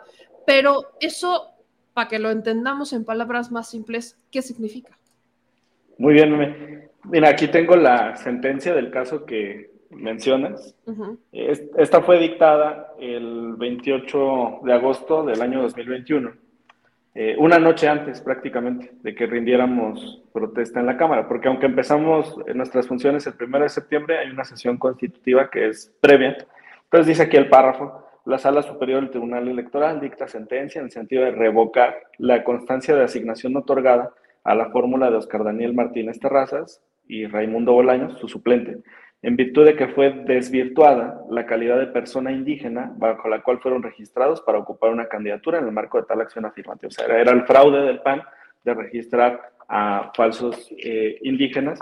Y una noche antes, entonces se toma esta determinación y ¿qué decide el tribunal? Eh, también realiza un ajuste de género, porque no son temas aislados, ¿sabes? Puede haber interseccionalidad. Eh, y entonces lo que hace es traer de un lugar más abajo de la lista a una mujer indígena para que cubra esa vacante y eso ayudó también a garantizar la paridad de las 250 diputadas y 250 diputados. Entonces, estos dos asuntos, paridad y acciones afirmativas, juegan juntos y en una legislación secundaria se podrían detallar todas estas opciones. En un mundo ideal, eh, podríamos considerar que es válido que un, que un partido de derecha, que un partido racista, que un partido clasista, que un partido discriminador, un partido que tiene una herencia eh, pues ultraconservadora, incluso nazista, como se ha afirmado por algunos autores, eh, pueda ser, digamos, cínico o pueda ser sincero en cualquiera de los dos sentidos en los que se quiera considerar y decida no postular ni garantizar paridad ni garantizar acciones afirmativas. Sin embargo, esto tiene una repercusión en la competencia, porque tú vas a enviar como partido de izquierda, eh, que siempre ha luchado por las acciones afirmativas, tal vez a una mujer indígena a que compita por el distrito 2 de Oaxaca. Y ellos van a enviar desde la derecha a un empresario que tiene todos los recursos, que puede competir en condiciones pues muy inequitativas o de desigualdad. O puede ser enviar a alguien eh, heterosexual y del otro lado tendrías a una persona de la diversidad. Y cómo reacciona el electorado en ese distrito, pues ya es una cuestión de ensayo y error, no se puede generalizar, pero sí existe la posibilidad de generar desventaja en la competencia. Además, si les permites que no registren acciones afirmativas, les estás dejando el campo libre para que hagan lo que siempre han hecho, que es registrar a sus cuates, a sus amigos, en este club eh, de Toby de integrantes de la derecha y lo acabamos de ver con una fotografía ¿no? que publicaron alegremente el fin de semana, donde están eh, pues, Santiago Krill, Cházaro, Moreira, no hay una sola mujer ni una sola acción afirmativa en esa, en esa fotografía, y son ellos quienes toman las decisiones de la derecha. Entonces también tendría una repercusión en la competencia y me parece que ahí se generaría una condición de desigualdad o inequidad y al final impacta en la representatividad que debería alcanzarse en el Congreso. Hay, una, hay un precedente muy interesante de hace dos décadas cuando se discutía eh, la garantía de acceso a las mujeres al Congreso. Es la acción de inconstitucionalidad 2-2002. Era para establecer un porcentaje, me parece que era el 30, de candidaturas para un género como un mecanismo, digamos, de defensa de integración. No podían decir exactamente mujeres, pero sí un género y se sobreentendía que se trataba de eso. Quien impugnó esa regulación estatal fue el PAN. No le parecía correcto que las mujeres tuvieran acceso a esos espacios. Entonces ellos históricamente han luchado en contra. Lo que dice esa sentencia es algo muy interesante, que las acciones, no le llama acciones afirmativas, en ese entonces lamentablemente se le denominaba cuotas, que las cuotas tienen como finalidad eh, generar una condición de igualdad que no es el punto de partida. En teoría, frente a la ley somos iguales, pero en realidad cuando tú estableces una acción afirmativa o un sistema de, paridad, lo que estás aceptando es que el punto de partida es inequitativo y que con eso buscas garantizar que se emparejen las circunstancias. De tal forma que en algún momento la sociedad vea esta pluralidad y diversidad como algo ordinario para estos espacios públicos y entonces después la puedas retirar cuando ya se haya convertido en una práctica. En tal consideración, pues se trataría de un esquema transitorio. Por ejemplo, yo creo que han pasado eh, pues dos décadas con estas pruebas en el caso de las mujeres y ya se ha logrado transitar de la cuota a la paridad y ahora nadie intentaría quitar a las mujeres el derecho a participar en esas condiciones paritarias, aunque desde la legislación ya no estuviera eh, considerado. Sin embargo, hay que dejarlo, me parece, por lo menos durante una generación, para que esto se vuelva una práctica en el esquema público de nuestro, de nuestro país. Ahora, este es el proyecto de dictamen que se había circulado, son, son 78 páginas, y pues incluye estas cuatro modificaciones de las que hablaba Álvaro, y vamos a empezar de atrás hacia adelante. Se modifica el artículo 105 constitucional. El artículo 105 es el que regula las controversias y acciones de inconstitucionalidad que son facultad de la Suprema Corte. Entonces se establece en esta fracción cuarta una facultad para la Suprema Corte, para que conozca de las controversias que se susciten en relación a los regímenes internos de las cámaras del Congreso de la Unión y las decisiones de sus órganos de gobierno. Los órganos de gobierno de la Cámara son la Junta de Coordinación Política y la Mesa Directiva. Y regímenes internos de las cámaras podría ser la integración de las comisiones, que fue un caso que generó eh, la primera confrontación con el Tribunal Electoral. Eh, en un primer momento, Movimiento Ciudadano tenía 23 legisladores y solamente hay 19 asientos en la comisión permanente, que como nuestra audiencia sabe, es el órgano colegiado integrado por 18 senadores y 19 diputados, que funciona eh, mientras está en receso el Congreso. Entonces, cada asiento ahí, pues vale mucho, porque la comisión permanente tiene facultades importantes, como por ejemplo para avalar eh, nombramientos o realizar convocatorias eh, de manera urgente, e incluso convocar al Pleno al Congreso a sesionar a un periodo extraordinario. Entonces era un tema matemático. Tienes 500 diputadas y diputados y tienes 19 asientos. Cuando tú divides 500 entre 19 te da 26.3. O sea, necesitarías 27 legisladoras y legisladores para tener derecho a un asiento. Movimiento Ciudadano en el arranque de la legislatura tenía 23 diputadas y diputados. Eh, el tribunal, cuando MC interpone un recurso para decir a mí me están excluyendo de la comisión permanente, no toma este criterio numérico, simplemente le ordena a, la Cámara que para, la siguiente, eh, para el siguiente periodo, para el siguiente receso, eh, incluyan a Movimiento Ciudadano y le den un espacio en la comisión permanente, pero no dice a quién se lo tienes que quitar. Y ese es el problema. Como hay un número finito de espacios, o sea, son rebanadas, eh, si tú ordenas que le den una a un partido, pues le estás quitando otra a otro. Y lo que eso genera es una alteración del resultado que deriva de la voluntad pública. Es decir, la ciudadanía determinó que Movimiento Ciudadano tuviera 23 legisladores y que Morena tuviera 205.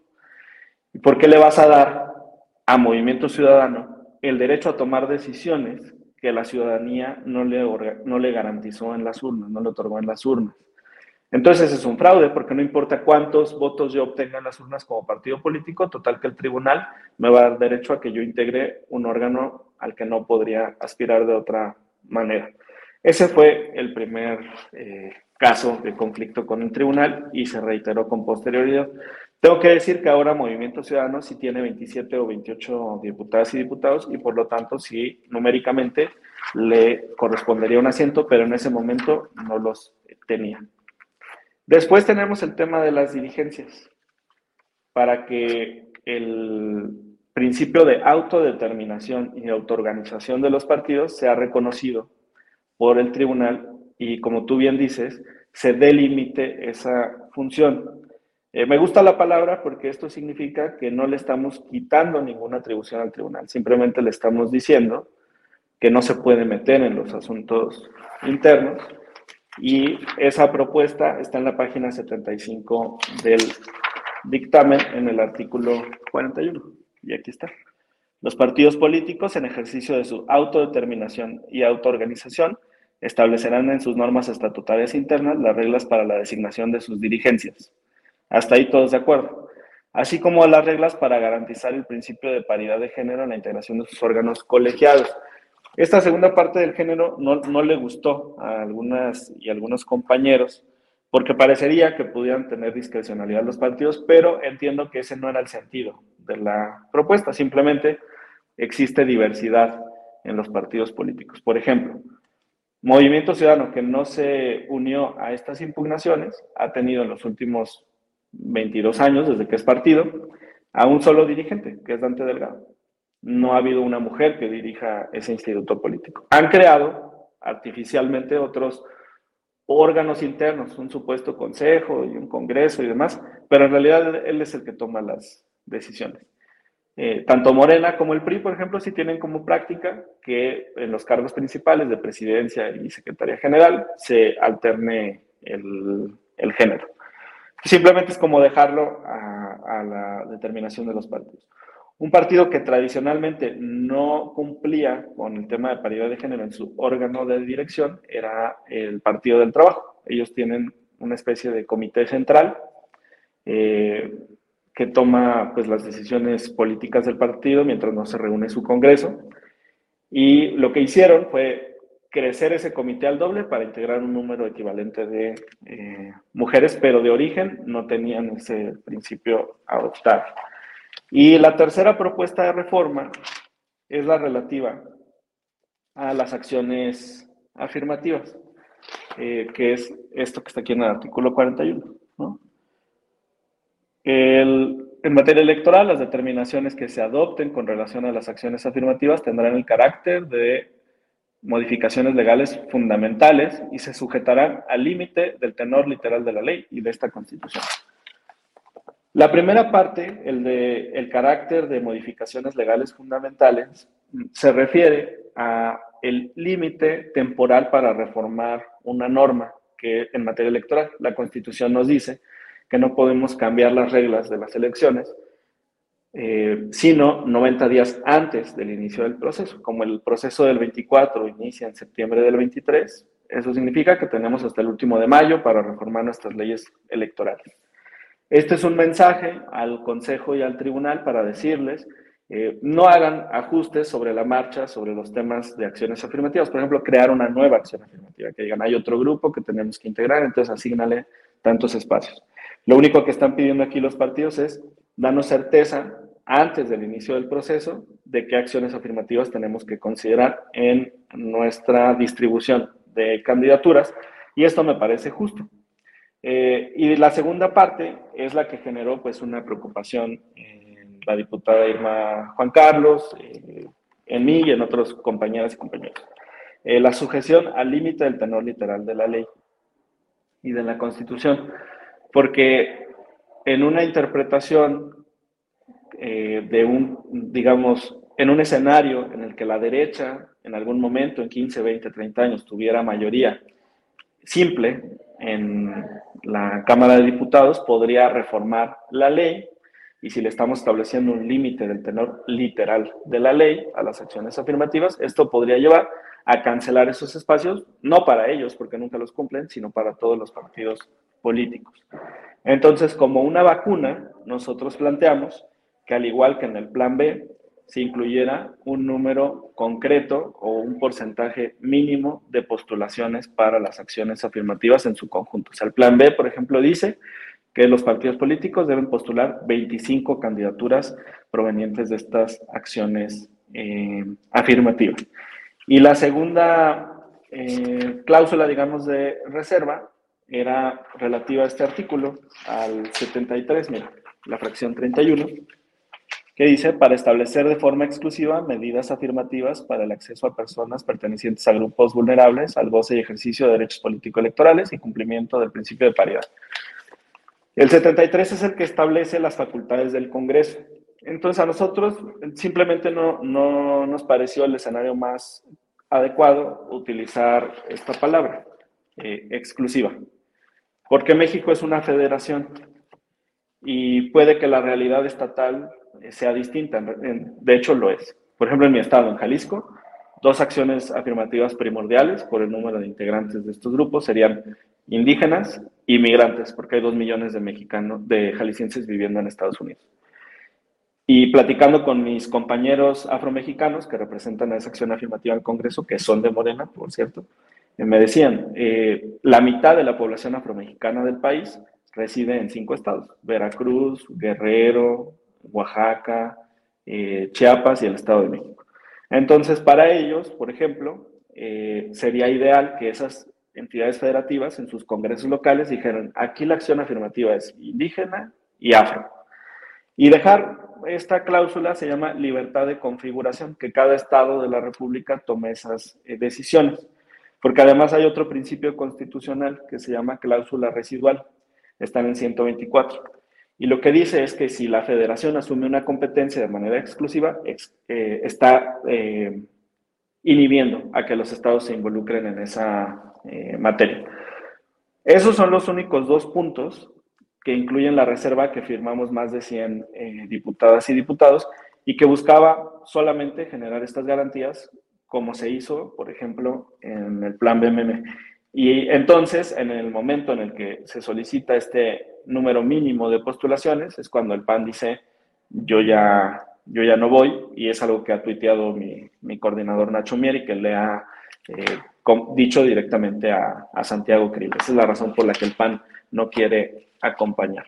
Hubo un debate hace un par de horas en, en Milenio y ahí la diputada del PRI, Jacqueline Hinojosa, dijo que el PRI sigue en disposición, que ellos siempre han estado de acuerdo con las acciones afirmativas y haciendo números, pues para conseguir la mayoría calificada no necesitamos al, al PAN, puede pasar si el PRI y nuestros aliados eh, junto con Morena votamos a favor de estas reformas.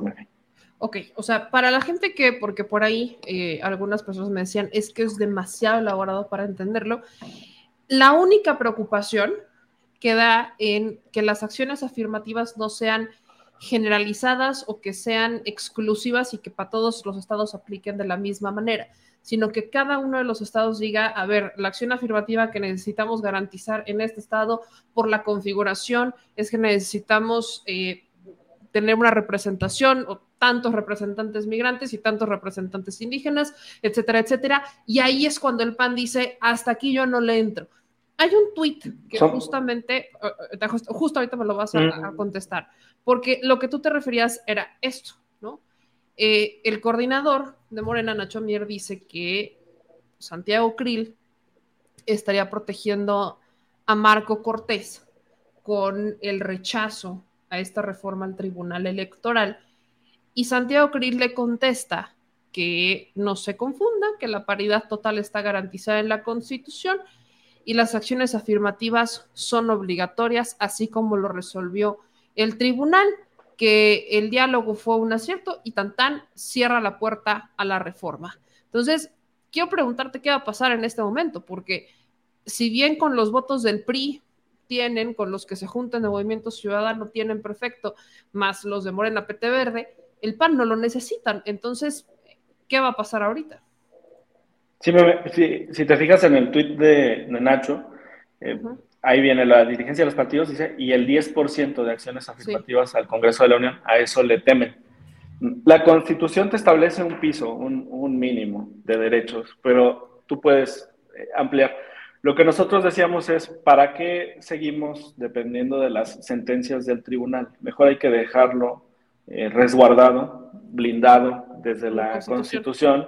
Y entonces, cuando alguien quiera darle marcha atrás y diga, no, a mí no me parece que los indígenas forman parte del Congreso, no me parece que los afromexicanos estén en el Congreso y demás, se les complique mucho reformar la Constitución y darle reversa a esta garantía de derechos. Entonces, son las dos cosas.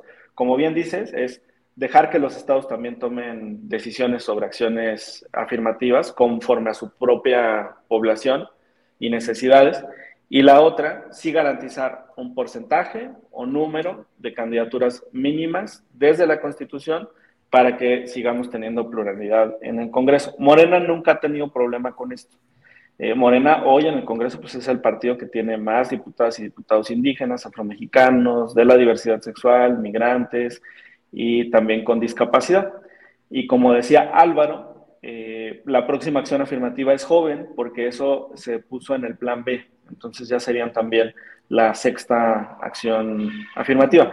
Pueden crearse otras en el futuro o podrían dejar de utilizarse algunas. Por ejemplo, en 30 años quizá nuestro país bueno, no, ya lo han dicho las personas que, estudian estadística, pues sea un país eh, conformado mayoritariamente por adultos mayores. Entonces, quizá la acción afirmativa sea personas de la tercera edad. Ahora, estamos viendo también una mezcla muy interesante, porque México ya no solamente es un país de migrantes, sino un país de inmigrantes.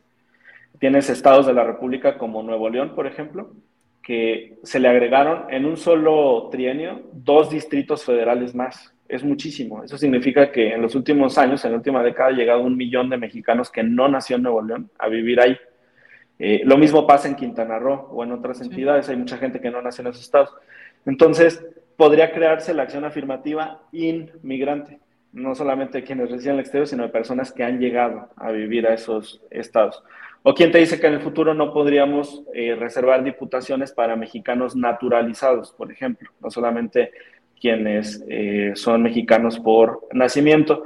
Entonces nosotros creemos que al establecer un porcentaje o un número mínimo, eh, se puede seguir configurando acciones afirmativas, sumar o restar, pero teniendo esa, esa base, digamos. Habría 50 postulaciones, independientemente de cómo se muevan eh, los catálogos de las acciones afirmativas en los siguientes, en los siguientes años yo creo que estamos hablando de algo bastante razonable, ahorita que ya lo explicaste, creo que es bastante razonable decir, a ver, es un 10%, que quizás, y, la pregunta que, que, te haría si también en algún futuro se pudiera incrementar el porcentaje y decir, bueno, pues es que ahora en vez de un 10% necesitamos un 20% y eso requeriría una reforma constitucional.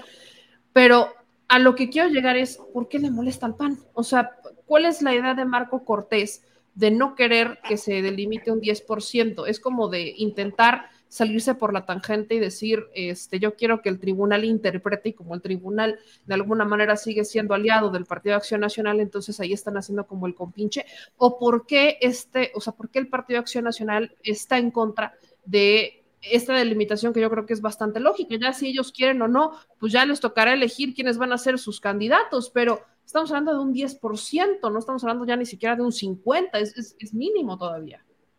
Sí, además es de las postulaciones. O sea, cada partido postula 500 aspirantes y cuántos de esos llegan al Congreso, ¿no? Morena postuló 500 y llegamos 204, por ejemplo, y es el partido que obtuvo más curules. O el PT postuló 500 y llegaron 38. Entonces, o el PRD postuló 500 y llegaron 13. Eh, son postulaciones.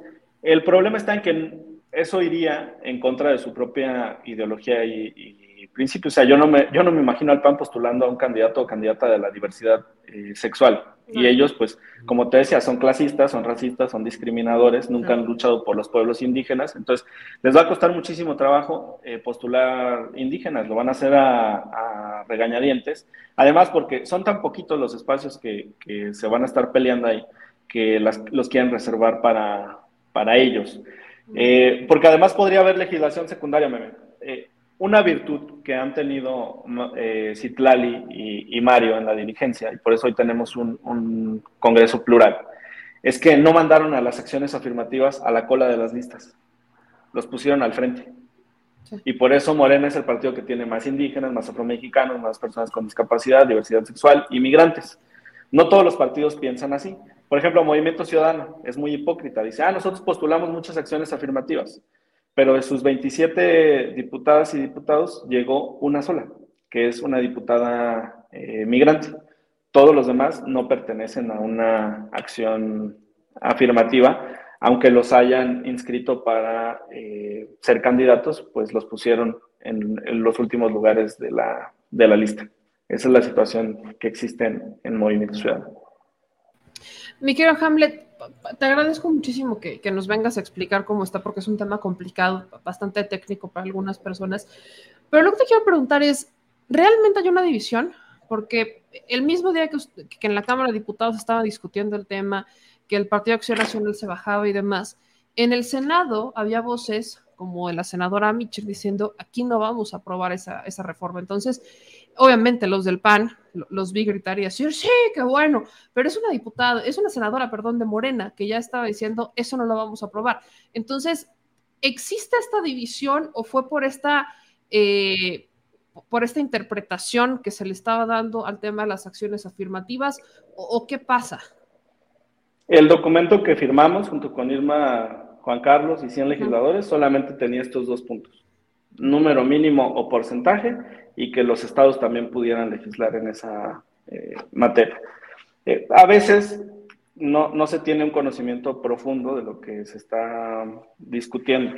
esa misma noche yo tuve oportunidad de hablar muy brevemente con, con la senadora y comentarle que se estaban haciendo las eh, correcciones, que se había presentado una propuesta que estaba respaldada por muchos legisladores y que buscaba que no quedaran dudas en, el texto. Entonces yo creo que con esta nueva redacción, cuando llegue al Senado de la República, pues van a tener más tranquilidad de lo que incluye. Ahora, el Senado suele hacer correcciones porque también ellos pues, tienen su, postura, su ideología, su historia personal y, grupal, digamos.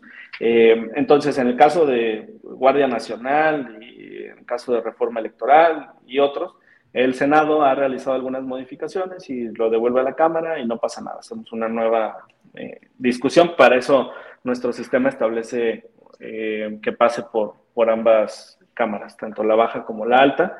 Y pues yo creo que se va a mantener el, el diálogo y la, la, cohesión. Entonces, no, no hay división, simplemente es una lucha histórica de la izquierda que creo que debemos de, de, honrar y de garantizar, no por nosotros o por lo que haga Morena. Por ejemplo, yo no pertenezco a una acción afirmativa, pero es importante honrar esa, esa lucha y garantizarlo para las futuras generaciones. De eso se trata la Constitución. Entonces, la reforma sigue en pie. Quiera o no el PAN, esta reforma sigue caminando. Sí, por lo que hace rato en este debate estaban eh, Gabriela Jiménez y Jacqueline Hinojosa, y yo vi a la diputada del PRI pues muy segura de que esto tenía que, que continuar y nos bastarían los votos sin, sin el PAN. ¿Hay alguna fecha propuesta para presentar ya como tal el tema en la Cámara? No nos han convocado. Eh, la, Comisión de Puntos está en una sesión permanente, se llama. Em, esto se permite conforme al reglamento, pero el presidente de la comisión, que es de Morena, eh, se comprometió a avisarnos con por lo menos 12 horas de anticipación. Entonces, en cuanto nos convoquen, pues nosotros se los haríamos saber, porque además las diputadas y diputados de acciones afirmativas quieren estar ahí presentes durante esta discusión. Me faltó algo muy importante. Eh, si, es si se logra la reforma constitucional, podemos expedir una ley reglamentaria. Ya no alcanzaríamos para, para que aplique las elecciones del 24 por este límite que te decía, porque ya no, ya no pasamos lo de los 90 días. Pero sí podría ser para el 27. Y ahí sería muy interesante establecer sanciones para que no vuelvan a postularse indígenas falsos, cachirules, eh, tramposos, particularmente por, por el PAN. Eh, por ejemplo, que se les inhabilite si intentan usurpar un espacio como estos, o incluso que, que se considere como comisión de un, de un delito. Perfecto. Ahora sí, creo que ya me quedó claro. Mi querido Hamlet, te agradezco muchísimo que te dieras a la tarea de, de, venir esta noche y explicarnos de qué trata esta reforma y pues vamos a estar muy, muy pendientes del tema. Muchas gracias, muy buenas noches. Muchas gracias, querido Hamlet. Nos estamos viendo pronto. Cuídate mucho. Bye. Pues ahí está el tema. Veía en sus comentarios que para algunos les resulta un poquito complicado entenderlo. Lo voy a simplificar ya, le entendí. Entonces, cuando ya le entiendo, ya se los puedo explicar a derecho y al revés. Esta reforma, como se los había explicado en algún momento, lo que pretende es decirle al tribunal, ya no interpretes, no, no interpretes. Clávate, o sea, tal cual como te lo estamos poniendo, que es nuestra chamba de los diputados, establecer las modificaciones en la constitución y demás, tienes que resolver conforme a las reglas. No te inventes reglas a mitad del proceso o no te pongas a interpretar a lo que hoy amaneciste con ganas de interpretar. Porque, por ejemplo, muchas veces, y es algo de lo que se busca modificar, cuando ya están en pleno proceso electoral, los partidos políticos ya están en una bronca de cómo van a estar mis listas, y quiénes van a ser mis plurinominales, y pásate que 20 y que para arriba y para abajo, eh, llega un momento en donde ya hicieron todo lo que tenían que hacer, bien o mal, unos con las patas, pero bueno, lo hicieron. Entonces el tribunal, en algún momento, dicen, no, no es cierto. Es que aquí no, no, no veo muchas mujeres, están mal. Entonces los tumba, o sea, sentencia a que tienen que hacer modificaciones ya cuando ellos decidieron cómo va a estar su lista y todo. Por ejemplo, partidos políticos, que ahorita esa es la bronca. Podemos estar o no de acuerdo, ¿no? Porque ahí creo que tenemos muchas opiniones, pero pongámosle, los partidos políticos tomaron la decisión que eternamente van a ser, por ejemplo, el caso de Momento Ciudadano, eternamente van a ser dirigidos por Dante Delgado hasta cuando esté en una tumba el señor. O sea, que es un cargo vitalicio. Entonces, eso es algo que decidió Movimiento Ciudadano. El tribunal en algún momento dice, no. ¿Por qué? Porque no es democrático que una persona esté tanto tiempo dirigiendo un partido político. Podemos estar de acuerdo con el tribunal, a mí no se me hace muy democrático que pues, el partido decida que, eternamente sean dirigidos por Dante Delgado, pero es que es la decisión del partido político, o sea, e, es su vida interna. Ellos decidieron, votaron, estuvieron a favor y quieren a Dante Delgado de forma vitalicia allá adentro.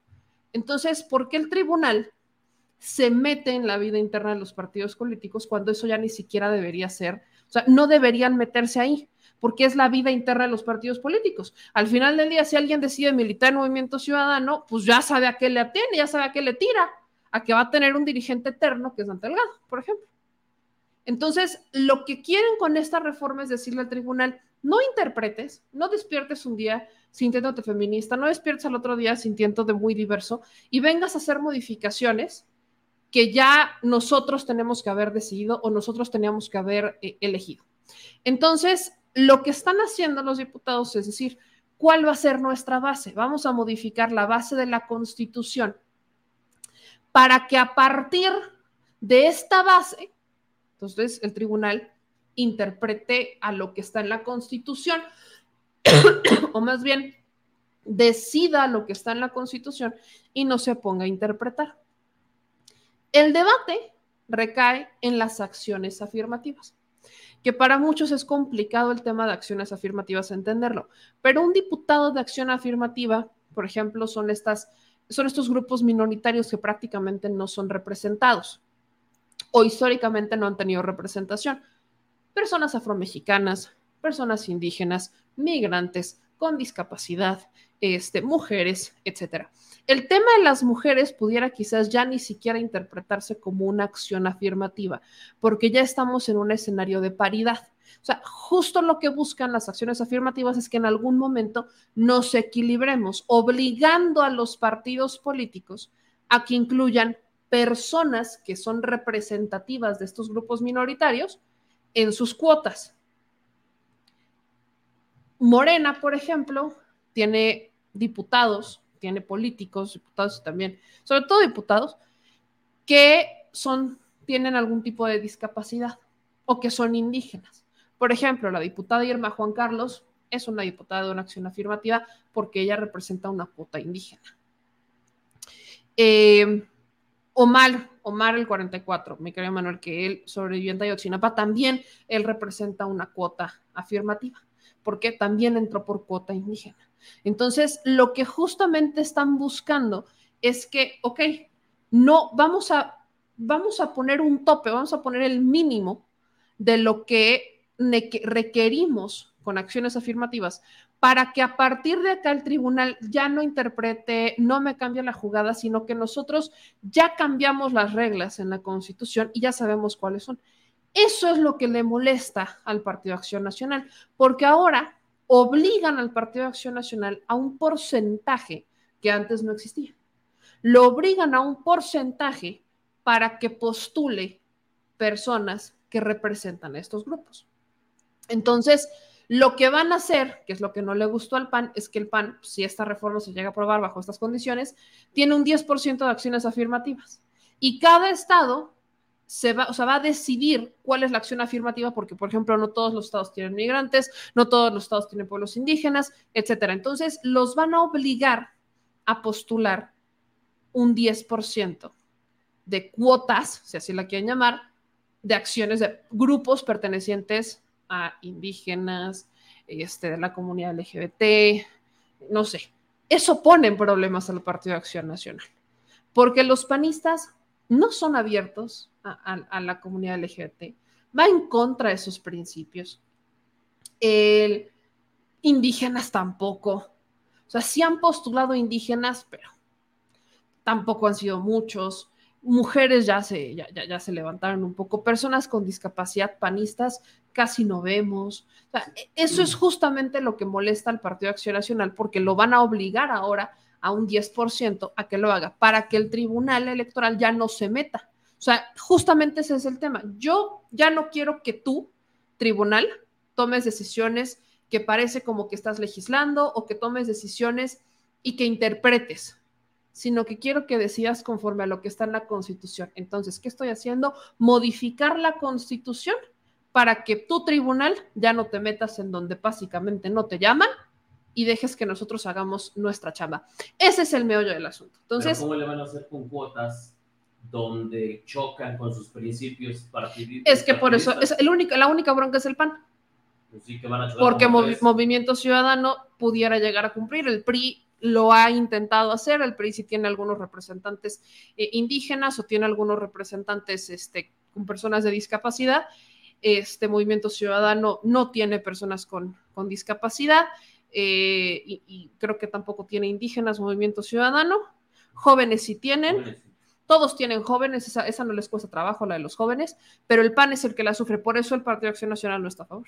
O sea, todos estaban a favor hasta cierto punto, porque la, el texto, la narrativa, la narrativa de la iniciativa en algún punto les permitía a ellos jugar con el tema de las acciones afirmativas y cerrar esas puertas. Entonces, ahora cuando ya le están poniendo límites, ya lo están obligando, están cerrando esas, e, esos vacíos legales que le podían dar chance al PAN de darle la vuelta un poquito al tema de acciones afirmativas. Ahorita, con esta modificación, le están poniendo un tope y pues el PAN estaría obligado a hacerlo. Y si logra la legislación secundaria, ya no van a poder aplicar lo que han estado aplicando, que es postular gente a la que dice, no, pues es que de una comunidad indígena te van a firmar, para que seas su representante y no eres representante de la comunidad. Es más, ni te has parado, ni te conocen. Entonces, lo que harían ahora eh, es dejar claro en las reglas que si lo intentas hacer bajo las reglas con las que lo ha estado haciendo el Partido Acción Nacional, puede ser acreedor a una multa, etcétera, etcétera. Pero eso ya viene en una segunda parte. Ya. Ajá, o sea, serían las leyes secundarias. Se aventarían la multa o una multa, lo que aquí plantea, eh, eh, eh, por ejemplo, es una opción, todavía eso no, llegamos a esa parte, lo que plantean es que pudieran hasta incluso, o sea, un castigo como delito electoral y pudieran llegar a inhabilitarlos. Que es, eso ponen aprietos, al único partido que meten aprietos es al PAN. Todos los demás tienen manera de salirse, pero el PAN lo ponen aprietos porque entonces estarían obligados a postular gente que no, Que no va con su, que no va con su ideología, con las que al menos ellos no están de acuerdo, porque yo te puedo apostar que hay panistas que son de la comunidad LGBT. Y muchos, les puedo asegurar que son muchos. Que quizás no han salido del closet es otra bronca, pero hay muchos panistas, hay muchos conservadores que son de la comunidad LGBT y que no tienen estos espacios porque el PAN nunca ha sido una lucha de la derecha representar a la comunidad LGBT, por ejemplo. Ese es el es por eso el PAN está enojado. O sea, al PAN no le molesta cumplir con mujeres ni con jóvenes, le encanta. Pero con indígenas, personas con discapacidad, etcétera. ¿Cuándo? Entonces, ahí está el por qué Santiago Krill o el por qué Marco Cortés, que es justo uno de los que se oponía muchísimo a esto, están molestos. Pero, por lo que yo entiendo, el hecho de que se presente esta reforma, pues no requiere ya los votos del PAN. Si el PRI está a bordo, no requiere los votos del PAN. Y se aprueba porque es constitucional. Sí, pero ahí el tema es con ellos, ¿cómo le van a hacer? Ah, esa es una bronca de los partidos. Sí, claro. Esa será bronca de los panistas. Ahí sí tendrán que empezar a abrirse a la realidad de lo que significa México y buscar, en, o sea, y ahora sí que tendrán o que modificar sus estatutos y su ideología o buscar quienes puedan cumplir con esto, porque también hay una realidad. O sea, yo aquí estoy planteando el mejor escenario, sería fabuloso, pero partidos como el PRI mandan hasta el final las cuotas de estas acciones afirmativas. Entonces, sí los postulan, porque sí los postulan, pero los postulan en posiciones donde saben que van a perder, porque no la van a ganar. Los postulan como lo, que hacían con las mujeres y las este, Juanitas. Exactamente lo mismo. Esa es la opción que tiene el PAN, que es lo peor del caso. Que a menos que también en las leyes secundarias implementen que no solamente es el 10%, sino que los tienen que poner en las primeras posiciones, ya se pasaron a tostar. Pero si no lo ponen de esa manera, el Partido Acción Nacional, la manera que tiene de salir esto es mandarlos a la cola. Entonces mandas a indígenas, mandas a personas con discapacidad, o sea, mandas a todos estos grupos que pertenecen a las acciones afirmativas a la cuota o en posiciones donde sabes que vas a perder y tú ya cumpliste, o sea, ya cumpliste con el, este, con, con postularlos, porque aquí solamente es postularlos, nada más. Más no que entren al juego realmente. Más no que realmente entre, exactamente, que es lo que en algún momento pasó con las mujeres, que a las mujeres las ponían pues, para cumplir con la cuota, históricamente, si ganaba mujer, el suplente era hombre, entonces la mujer llegaba, ganaba, la obligabas a renunciar, subía el hombre, terminaba ganando el hombre. Después, cuando los obligaron a que fuera mujer, mujer, hombre, hombre, ya no pudieron hacerlo las Juanitas, entonces mandaban a las mujeres a los lugares o los distritos donde iban a perder. Y luego, ¿qué es lo que pasó? Que empezaron a obligar a los partidos a que las mujeres también las pusieran en posiciones competitivas, en lugares competitivos y en lugares competitivos. Entonces, solamente hasta ese punto es cuando el PAN y los demás partidos empezaron a meter mujeres competitivas y empezaron realmente a ganar las mujeres, porque antes era solamente cumplir con la cuota. Digamos que ese debate histórico que pasó con las mujeres y la historia de las mujeres para llegar a realmente tener una, una representación paritaria en la Cámara de Diputados al menos, es la misma historia que en este momento se está viviendo con las acciones afirmativas, que son, insisto, y estoy poniendo ejemplos, personas afromexicanas, eh, personas de la comunidad LGBTQ personas de los pueblos originarios, migrantes, etcétera. ¿Qué hacen con los migrantes, por ejemplo? O sea, tienen diputados migrantes, tú le preguntas, al tú le preguntas a los migrantes que quién es, no tienen ni la más mínima y remota idea de quién es. Es más, no saben ni siquiera por qué ganan, porque sí tienes cuota de diputado migrante, pero no es realmente votado por los migrantes.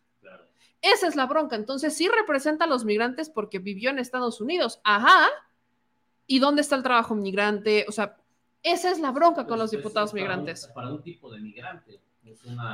Los panistas normalmente postulan para diputados migrantes personas que sí han vivido en Estados Unidos, pero que no han tenido una lucha migrante o que se metieron, por ejemplo, en este club de Toby, que son algunas de estas organizaciones migrantes en Estados Unidos, de empresarios, de gente de clase media más o menos, que viven en Estados Unidos, pero que no representan la historia de las luchas migrantes. Eso es lo que hace el PAN con las cuotas migrantes. ¿Qué es lo que tendría que pasar? Que en las leyes secundarias delimitaran cuáles son las acciones afirmativas y quiénes son aptos para estas acciones afirmativas. O sea, quiénes son aptos para entrar realmente ahí. O sea, obliguen a los partidos que eso es a lo que vamos. Obligan a los partidos a que realmente busquen representantes que no solo cubran con la cuota porque pues están en Estados Unidos, por ejemplo, en el caso de los migrantes, sino que tengan una lucha a favor de los migrantes y todavía falta, que ese es, otra, ese es otro boleto que nos tenemos que, que aventar en algún momento. Ya no creo en esta administración, pero sí, a ver si en la siguiente, que realmente los migrantes tengan derecho a votar y ser votados. Porque estamos en un dilema con el tema del instituto. Hay al menos 15 millones de migrantes, o sea, mexicanos nacidos en México, que viven en Estados Unidos, que se fueron a Estados Unidos, que deberían estar votando. Al menos 15 millones. No estoy contando a los hijos, porque a ellos ya no los estoy contando, yo los, los, hijos nacidos en Estados Unidos ya nacieron en Estados Unidos, a ellos ya no los estoy contando, pero al menos 15 millones perfectamente lo podrían hacer. Y todavía no pasa. Y ahí estamos hablando de una reforma electoral, pero al menos para que medio le entiendan, por ahí está el debate y por supuesto que la cosa no está fácil. El pan, No, el pan, se o sea, el pan está en, están, ajá, o sea, el PAN está como de, ¿me pueden excluir a mí, por favor? O sea, el PAN sí está en, en, un momento y tienen un punto también. Nunca, ellos no defienden estas luchas. Obligarlos. Nunca voy a acabar de exhibir la forma que me contestó Gustavo Madero. Gustavo Madero cuando le pedí la entrevista para una cadena en Estados Unidos en la elección de gobernador en Baja California y me dijo, ¿para qué si ellos ni votan? Si ellos ni votan. Y ahorita están re preocupados por los migrantes, ¿no? no estaban... Marco Cortés anda dando ya tours. Ah, sí, se andan dando sus vueltas. Ellos andan bien, bien preocupados por los migrantes a los que nunca en su vida voltearon a ver. Y bueno, cambiando de tema, pero siguiendo con la línea de los panistas, no los quiero torturar, pero sí, tengo que hablar sobre eh, esta, esta marea rosa. E, está interesante, está interesante, porque Claudia X González y su relanzamiento de lo que era Va por México, sí por México, Sociedad Civil México, ahora se llama Unidos y les encanta el rosa. Les fascina el rosa, el color del INE, son, son fans. Están buscando jugar con, los colores, ¿no? Como que todo se relacione al rosa del instituto, defender al INE y ya saben todo eso. Y están teniendo unos foros interesantes. La neta no están interesantes por lo que dicen, sino que está interesante lo que están provocando estos foros.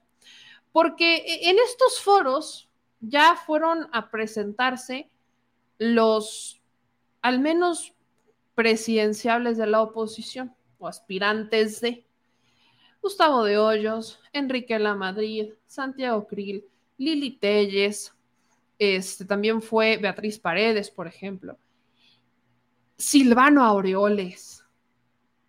O sea, ahí están.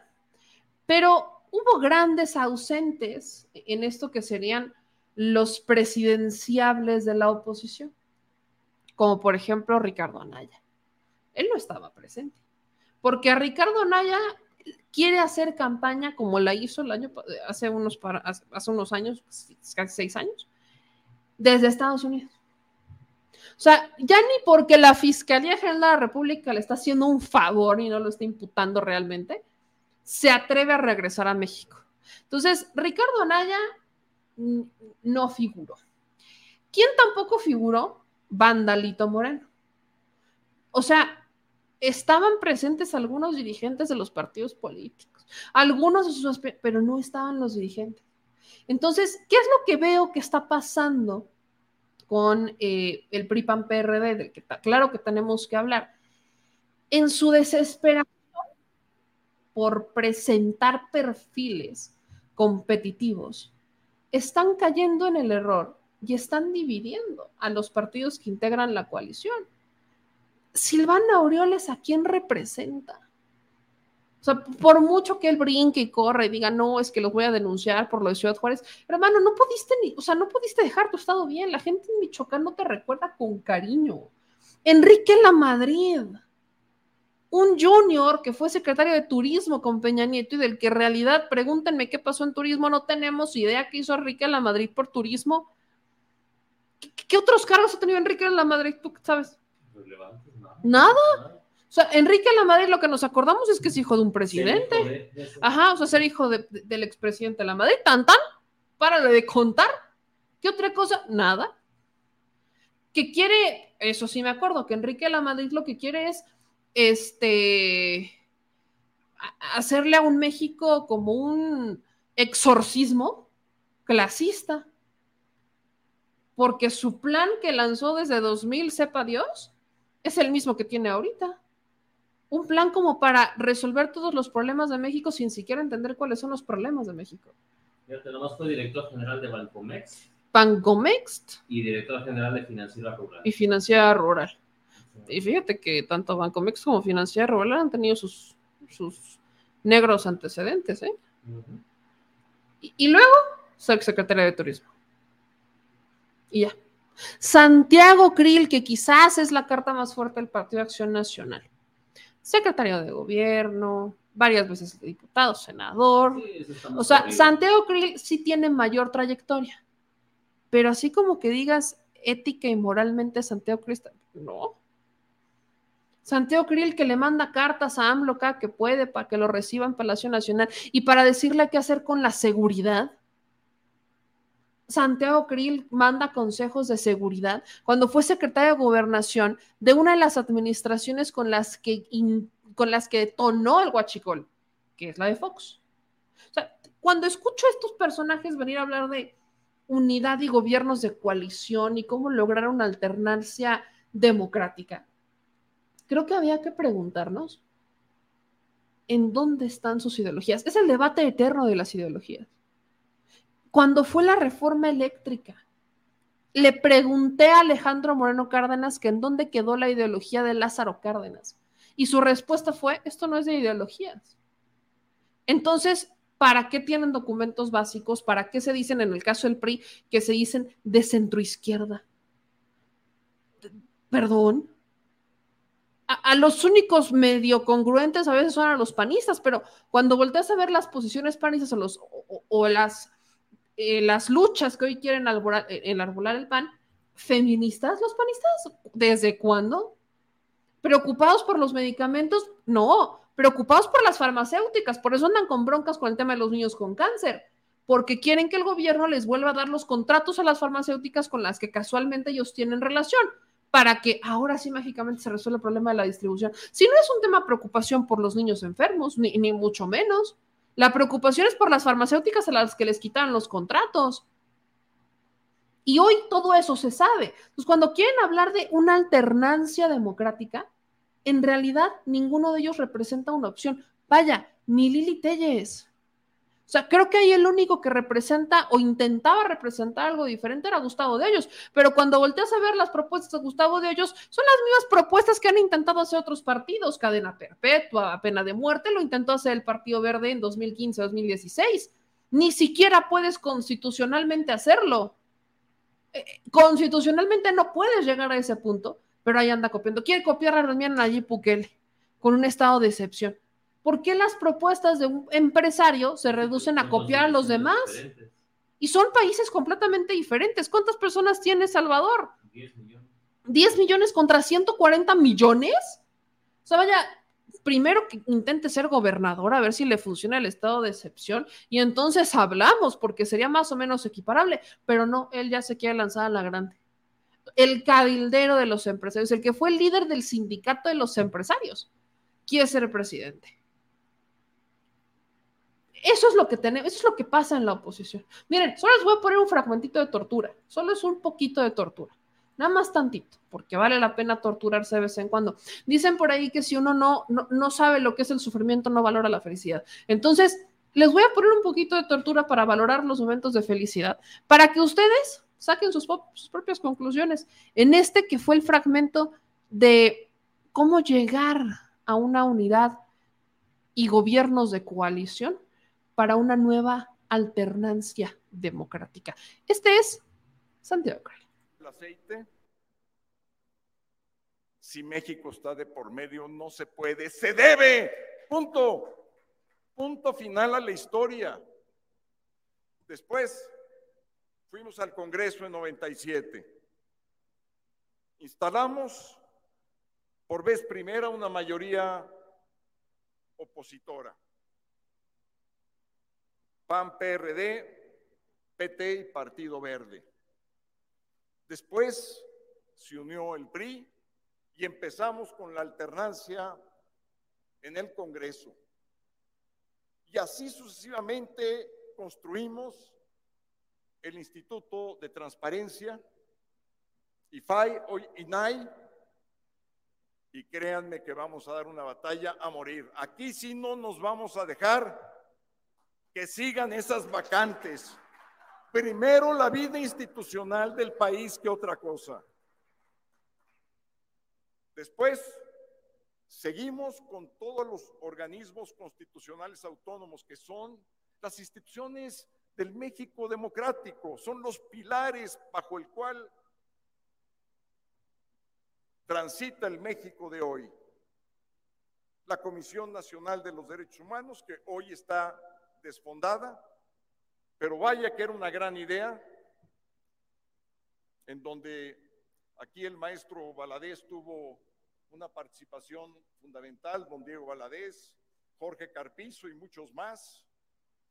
Esto que tenemos hoy no es lo que pensaron y lo que diseñaron ni Diego ni Jorge. Así nos seguimos defendiendo la competencia económica. Ahí está la Comisión Federal de Competencia Económica, el Instituto Federal de Telecomunicaciones, el INEGI, el Coneval. Construimos todas esas instituciones a base de sentarnos en mesas con partidos y con gente que pensábamos distinto. Por eso quiero documentar mi optimismo, porque todo eso surge de pensamientos diversos, de intereses distintos que fueron conciliados en su momento, como también surgió el Pacto por México, el tan desdeñado, criticado Pacto por México. Bueno, el Pacto por México dio como origen a la reforma constitucional del 14 de febrero del 2014 que crea los gobiernos de coalición ni más ni menos. No solamente da la reforma eléctrica que defendimos, da la reforma política del hoy INE, que también defendimos, y ahí está la oposición, da la reforma del, en materia de telecomunicaciones, da la reforma educativa, aquí está Juan Carlos Romero Hicks, da ese Instituto Nacional de Evaluación Educativa, fue otra coalición. Pero vayámonos más cerca porque ya el tiempo se nos viene encima. 2021, como dijo Gustavo. ¿Hicimos una coalición, sí o no? Sí la hicimos. ¿Tenemos coaliciones hoy en día? Claro que tenemos. Durango y Aguascalientes, gobiernos de coalición, dos de ellos, ahí están. ¿Qué es lo que nos hace falta? Lograr nuestra coalición electoral en primer lugar y luego la coalición de gobierno. Y estoy totalmente de acuerdo con el doctor Cosío.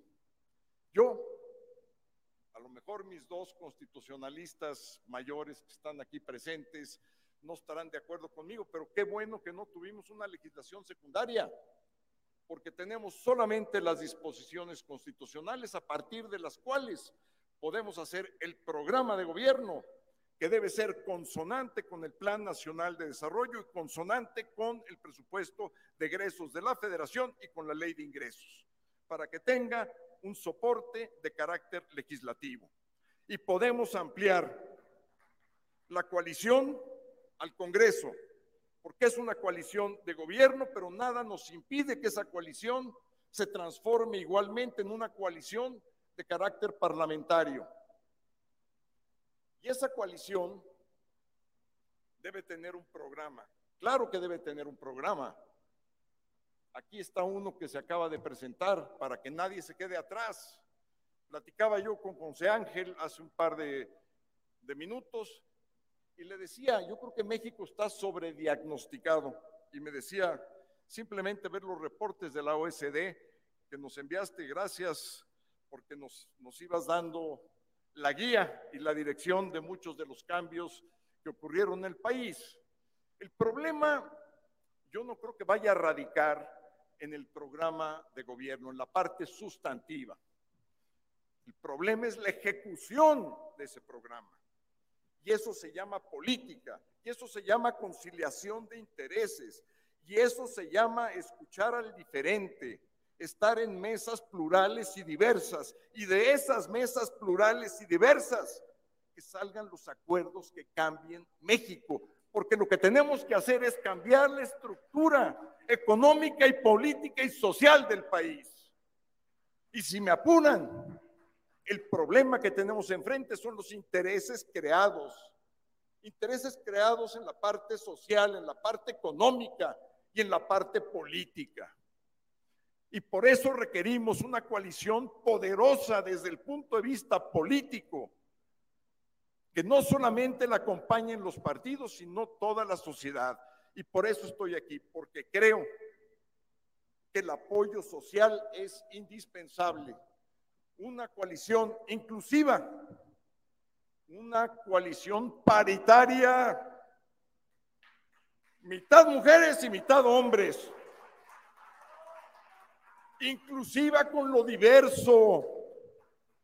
México no es un país de unidades, de visiones únicas, visión única el que tienen las mañaneras que dicta quién es el bueno, quién es el malo, quién es el leal y quién es el traidor. No, señor López Obrador, México no es de usted, México es de cada uno de nosotros, de nuestros hijos y nietos. Y ya basta, y por eso, por eso estamos aquí, por eso apoyo esta coalición y por eso haré todo lo que esté en mí, todo, y todo es todo, para que salga adelante.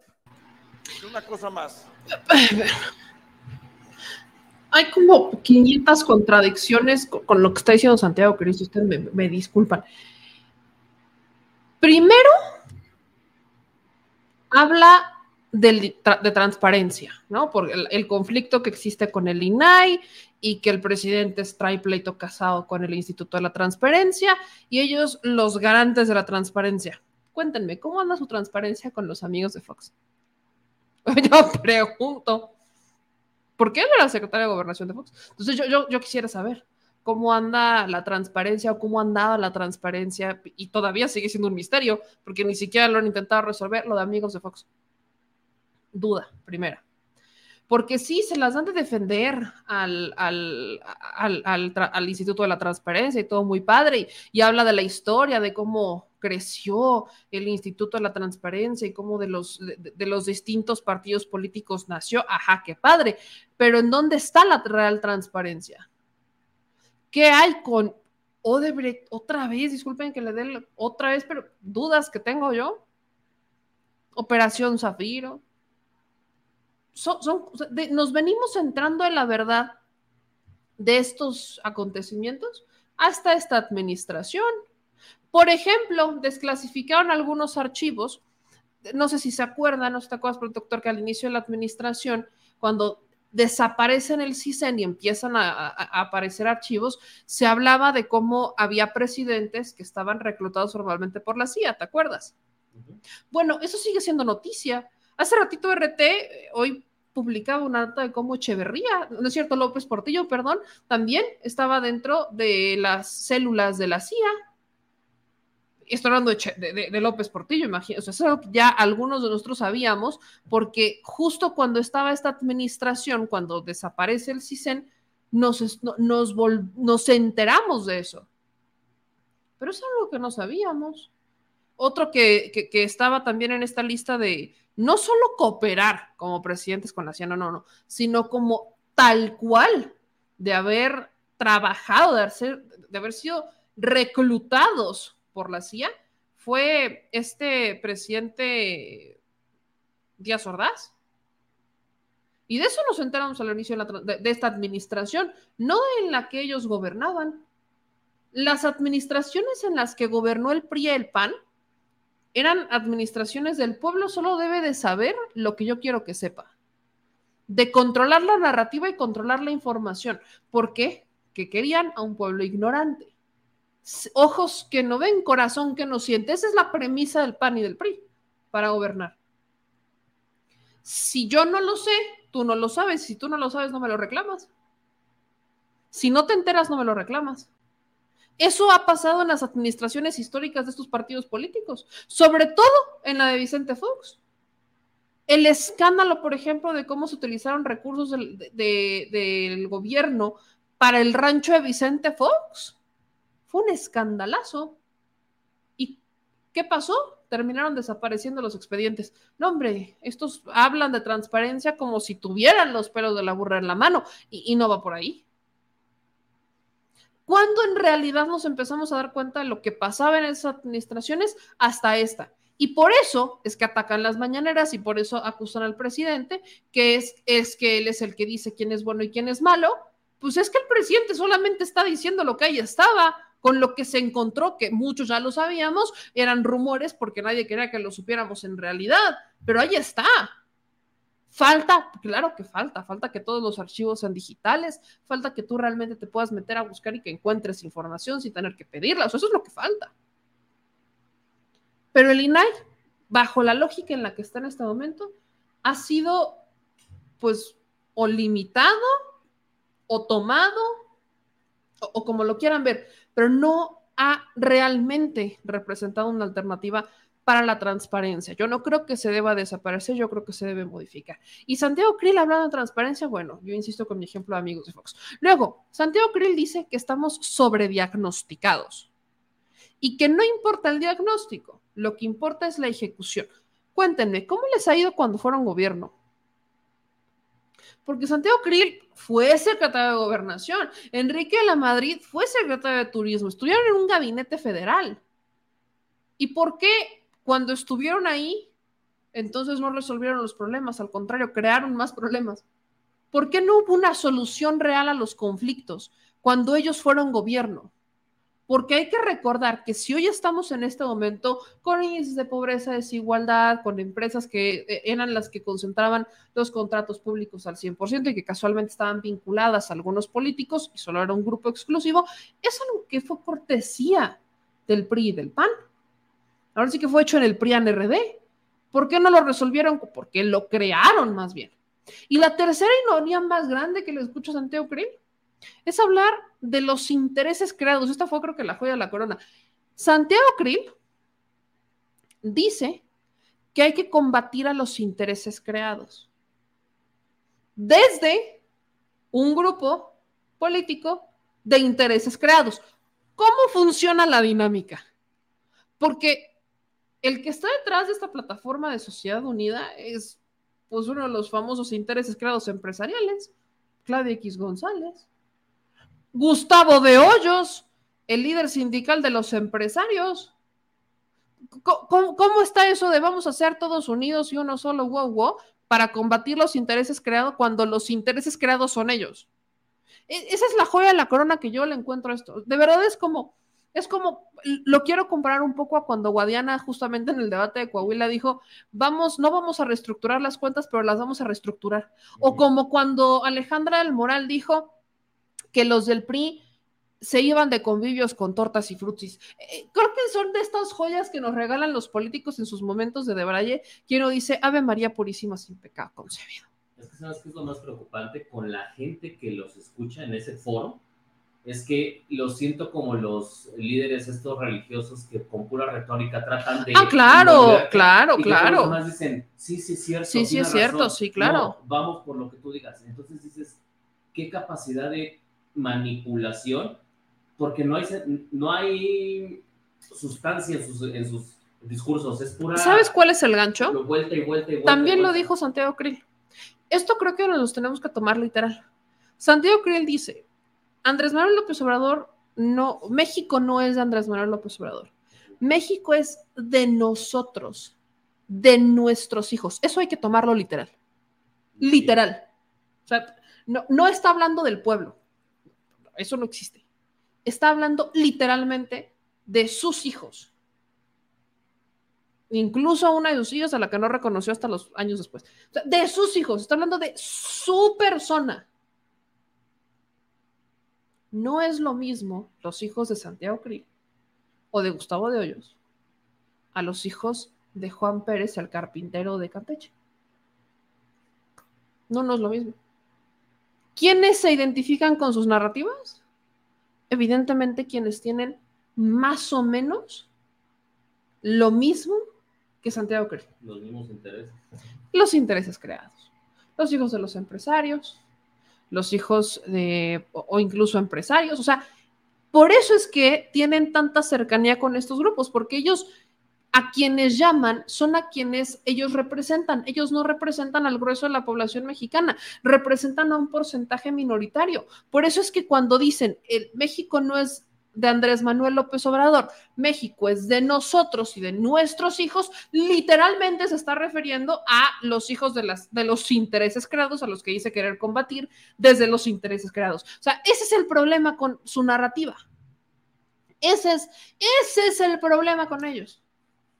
Olvidan que Andrés Manuel López Obrador como tal es de los pocos presidentes, yo diría, contados, creo que, bueno, estoy segura que en la época moderna el único, que deja de ser como tal la persona, Andrés Manuel López Obrador, y es el representante del grueso de la población. ¿Por qué? Porque a donde se para el señor lo, llegan avalanchas de personas, porque donde convoca llegan avalanchas de personas, o sea, el grueso de la población sí se siente representada por Andrés Manuel López Obrador. Entonces, cuando Andrés Manuel López Obrador, incluso cuando él habla en este tipo de narrativas, él nunca menciona, México es de nosotros, él siempre se refiere a terceros, el pueblo de México. Si nos damos cuenta incluso en esas diferencias, creo que siempre ha estado frente a nuestros ojos y muchos lo hemos visto analicen los discursos del presente y del pasado de estos personajes y son exactamente los mismos. Nunca se refieren al pueblo, nunca se refieren a los demás. Ellos se sienten parte de la sociedad y por ende a los únicos que representan son a los mismos que se sienten identificados con ellos, que no, insisto, no es un carpintero, no es un campesino, no es un maestro rural, no, no, no son los grupos afromexicanos, eh, eh, no son identificados con ellos porque ni siquiera los incluyen en sus narrativas, no están ahí. Ahora imagínense a, una persona afromexicana identificarse con Santiago Krill. Y fíjate que lo último que habló, la última crítica de este discurso es la forma tan banal de utilizar las palabras que realmente tienen fuerza, porque habla de inclusión. Dos veces dijo, este es un movimiento inclusivo, de todos, para todos. ¿Seguro? Ahí está el tema de la revuelta al tribunal. Tan inclusivos son que lo frenaron. A ejemplos me estoy yendo. A ejemplos habla de mujeres y diversidad, ¿no? Ok. ¿Y por qué, por, qué se echaron para atrás con la reforma al Tribunal Electoral que justamente ponía las bases mínimas para garantizar la diversidad? Pero también tiene un sentido. Están incluso más dispuestos a abrirle las puertas a gente de la diversidad sexual que a indígenas o personas afromexicanas. Ese es el problema. Es lo que les decía los panistas pudieran llegar a decir va con personas integrantes de la comunidad LGBTQ. ¿Por qué? Porque muchos de ellos la conforman solo que están en el closet. Entonces, eh, eh, incluso les das como el pretexto de decir, somos renovados y salir del closet y decir, aquí estamos. Les estás dando la oportunidad, pero prefieren hacer eso, prefieren, prefieren cambiar, cambiar la narrativa y prefieren cambiar su ideología y abrirse un poco más a la diversidad sexual que abrirse a los problemas de las personas indígenas o mexicanas. ¿Por qué? Porque los empresarios, a los que sí representan, pero les da tanto miedo decir que los representan abiertamente, que son los intereses creados y que según Santiago que los van a combatir, sepa Dios cómo le pertenecen, porque perro no come perro, simio no mata simio, van por la vida pisoteando los intereses de comunidades indígenas o de pueblos minoritarios. ¿Por qué? Porque el empresario básico quiere recursos naturales que pertenecen a una, que suministran agua a una comunidad. Por ejemplo, caso Constellation Brands y muchas otras empresas que a fuerza quieren establecerse en lugares en donde hay agua limitada, porque ahí quieren establecerse, o hay sequías prolongadas porque ahí se quieren establecer, porque prefieren pasar por encima de estas personas o de estos grupos minoritarios antes que incluirlos en sus narrativas. Entonces, les acabo de poner una serie de ejemplos de todas las contradicciones que al menos Santiago Krill dijo como uno de los representantes de esta sociedad civil unida, Sociedad Civil México, el relanzamiento del Va por México, del Sí por México o de lo que quieran llamarlo, del grupito de Claudio X González, que ya dividió a uno que otro, ¿por qué? Eso sí, perdonarán a Alejandro Moreno Cárdenas dentro del PRI, pero no lo hacen de a gratis. Quieren desaparecer al PRI y el único que no se ha dado cuenta de eso es Alito Moreno. Entonces, ahí se las dejo y una reflexión para los priistas que si están al borde de la extinción, además de su culpa, tiene que ver también con la manera en la que Alejandro Moreno Cárdenas los ha vendido al Partido Acción Nacional. Y aplica igual para el PRD, nada más que el PRD ya estaba como más extinto que, el PRI. Y bueno, dicho eso, vámonos con unas notas que, son importantes ya para, para empezar a, a, despedirnos de ustedes. Y una de ellas tiene que ver con Murillo Karam, que hay que recordarles, está atravesando el mal, eh, el mal del penal. Eh, recordemos que la defensa del ex procurador Murillo Karam ha insistido en que el señor está muy malo, muy delicado de salud y a cada rato lo están trasladando a hospitales, a cada rato está en terapias intensivas, a cada rato está en la enfermería. Este hombre ha aplicado, ha estado pasando esta prisión preventiva de oficio más en, en algunas instalaciones de salud que en el propio penal.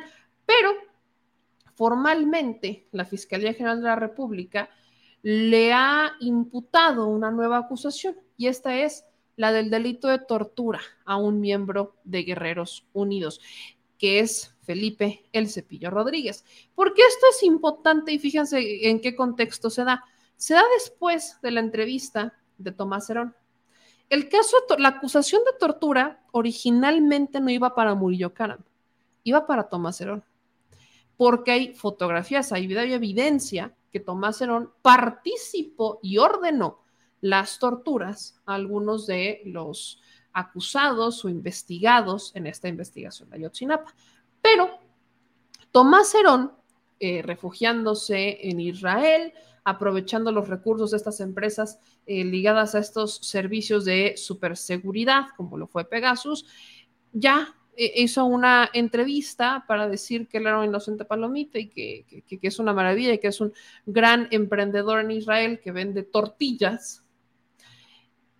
Y, ha intentado limpiar su imagen como la de este, secretarías de seguridad. Y pues, de alguna manera, el que va a terminar pagando los platos rotos es Jesús Murillo Caram. Porque cuando fue titular de la Procuraduría General de la República, y ahí tiene razón la Fiscalía, es impensable creer que Murillo Caram no estaba al tanto de las torturas que llevaba a cabo Tomás Cerón. Entonces,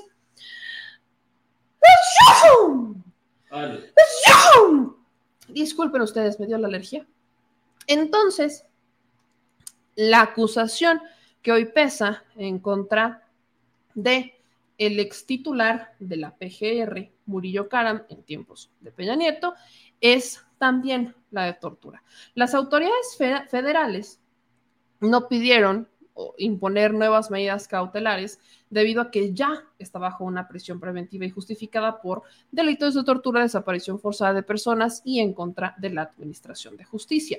Pero eh, durante una audiencia vía remota que estuvo a cargo del juez de control del Centro de Justicia Penal del Reclusorio Sur, las autoridades del Ministerio Público lo acusaron ya directamente de cometer estos delitos de tortura, desaparición forzada y coalición de servidores públicos. Y la Fiscalía aumentó que Murillo Caram habría ordenado la tortura del cepillo para poder justificar la llamada verdad histórica que fabricó la administración federal anterior. Entonces, eh, vamos a ver qué pasa con esta nueva imputación en contra de Murillo Karam, porque, pues aunque ya, ya tenía las acusaciones encima, formalmente ya se le señaló de mandar, ordenar la tortura de uno de los integrantes que a raíz de ordenar su tortura le habrían dado el argumento para justificar la verdad histórica o crear la verdad histórica. Y acá habrá que ver si Murillo Karam se defiende, si sigue aplicando el mal del penal o si empieza a cantar, porque recordemos que una de las estrategias de la Fiscalía General de la República es presionar a alguno de los detenidos con los que actualmente cuentan para que delate a otro. Y en este caso, pues la ambición de las autoridades es traer a México a Tomás Cerón, cosa que se ha complicado muchísimo porque el propio Cerón no quiere ni apegarse a un criterio de oportunidad y con los recursos de estas empresas de seguridad en Israel que él contrató, por ejemplo, para el caso Pegasus, pues le está funcionando a la perfección, pero como México no tiene un tratado de extradición con este país, pues es el protegido de Israel. Así que México ha intentado presionar, el propio eh, subsecretario de Derechos Humanos intentó presionar un poco, eh, Tomás Herón intentó utilizar los argumentos de eh, Alejandro Encinas como para decir, ven, yo soy inocente, pero pues las cosas se siguen complicando y vamos a ver si en este caso Murillo Karam no decide volver a decir que está mal, pero acuérdense, cada que viene una acusación nueva, incrementa el mal del penal. O sea, si tenía problemas de tensión, ahora ya incrementan sus problemas de tensión, gastrointestinales y demás, y pues pobrecitos, pobrecitos, hay que sacarlos este, y llevarlos a un hospital porque pobrecitos. Entonces, pues así las cosas con el caso de Murillo Karam, que insisto, eh, el abogado, al menos del de editor de la PGR, dice o pide que le quiten o le cambien la medida cautelar, que es sacarlo de prisión, porque estando dentro, su cliente corre mucho riesgo hasta incluso de perder la vida y por eso lo han trasladado en más de una ocasión a un hospital. Así las cosas con el mal del penal, que como les platico. Otra cosa que, fue importante y que no, no la pudimos platicar eh, el fin de semana, ni el viernes, porque insisto, el apagón, es una protesta que se da o se dio en la UNAM un grupo de estudiantes protestaron en contra de la llegada de Lorenzo Córdoba a la UNAM. Quiero que ustedes escuchen un poco de lo que dijeron estos jóvenes, porque si bien los criticaron, que es que nada más eran cuatro y que una pancartita y quién sabe qué, la realidad es que así sean tres.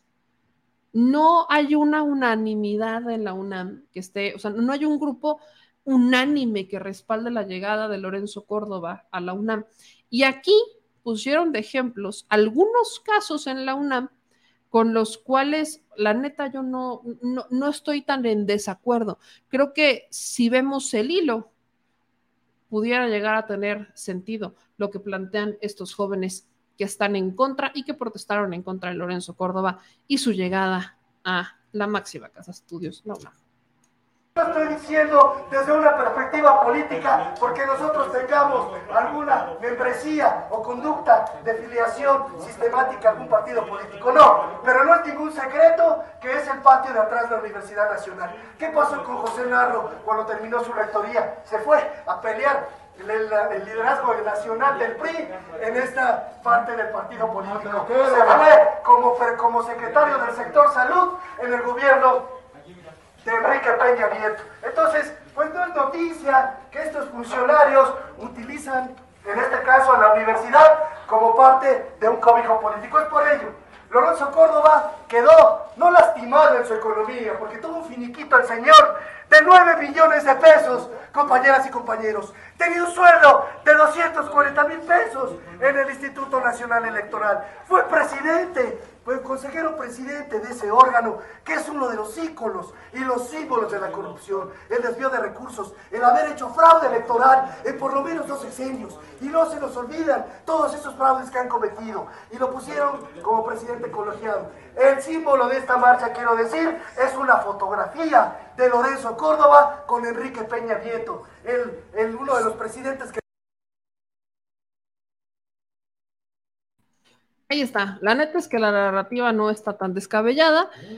Es, bastante lógico. Ellos están hablando de, por ejemplo, el caso de Narro, de cómo estuvo en la UNAM y terminó en dónde? Siendo secretario de, Enrique Peña Nieto. Y luego intentó ser dirigente del PRI nacional. Entonces, no, no está tan, tan descabellada la cosa. Y aquí solo quiero poner en contexto esto. Aquí fueron académicos y maestros. Hubo, o sea, dentro de esta manifestación, hubo profesores que acusaron al expresidente del INE de ser parte de una burocracia dorada. ¿Por qué estarían tan enojados los maestros con la llegada de Lorenzo Córdoba? Porque Lorenzo Córdoba, lo hemos platicado también con Álvaro Arreola, tiene años de, no estar realmente en la UNAM. ¿Por qué? Porque se supone que como consejero del instituto, pues no puedes tener dos chambas. Pero Lorenzo Córdoba se supone que seguía dando clase en la UNAM. ¿Qué es lo que va a pasar ahora que llegue Lorenzo Córdoba? Que va a ganar muchísimo más que miles de maestros de la UNAM. Ese es el pleito eterno que existe en la UNAM. Que por aquí Lorenzo Córdoba puede no hacer su chamba un buen rato, no ser investigador, no publicar absolutamente nada, y va a llegar con un sueldazo brutal a la máxima casa de estudios. Y maestros que se fletan enseñando alumnos y con las clases y, demás y demás y demás, se saturan de clases para intentar tener un sueldo medio digno, porque les pagan como dos mil pesos a la quincena en la UNAM. En la UNAM. Entonces, puedes tener cuatro horas a la semana de clases y cobrar dos mil pesos. Y creo que me estoy yendo medio bien para que medio le calen en la UNAM. Sigue sin existir una equidad salarial en la máxima casa de estudios, porque los que menos se aparecen, los que traen el título de yo soy investigador, que nunca dan una clase, que ni, están a veces, los famosos catedráticos, intelectuales, académicos, se llevan todo el recurso. Y los que le chingan, pues ni sus luces, papá, síganle chingando. Eso es lo que pasa en la UNAM. Y bueno, vámonos con el tema internacional del día de hoy porque hay que actualizar, mi gente linda, sobre la situación en Ciudad Juárez. Así que si ustedes me permiten, a darle.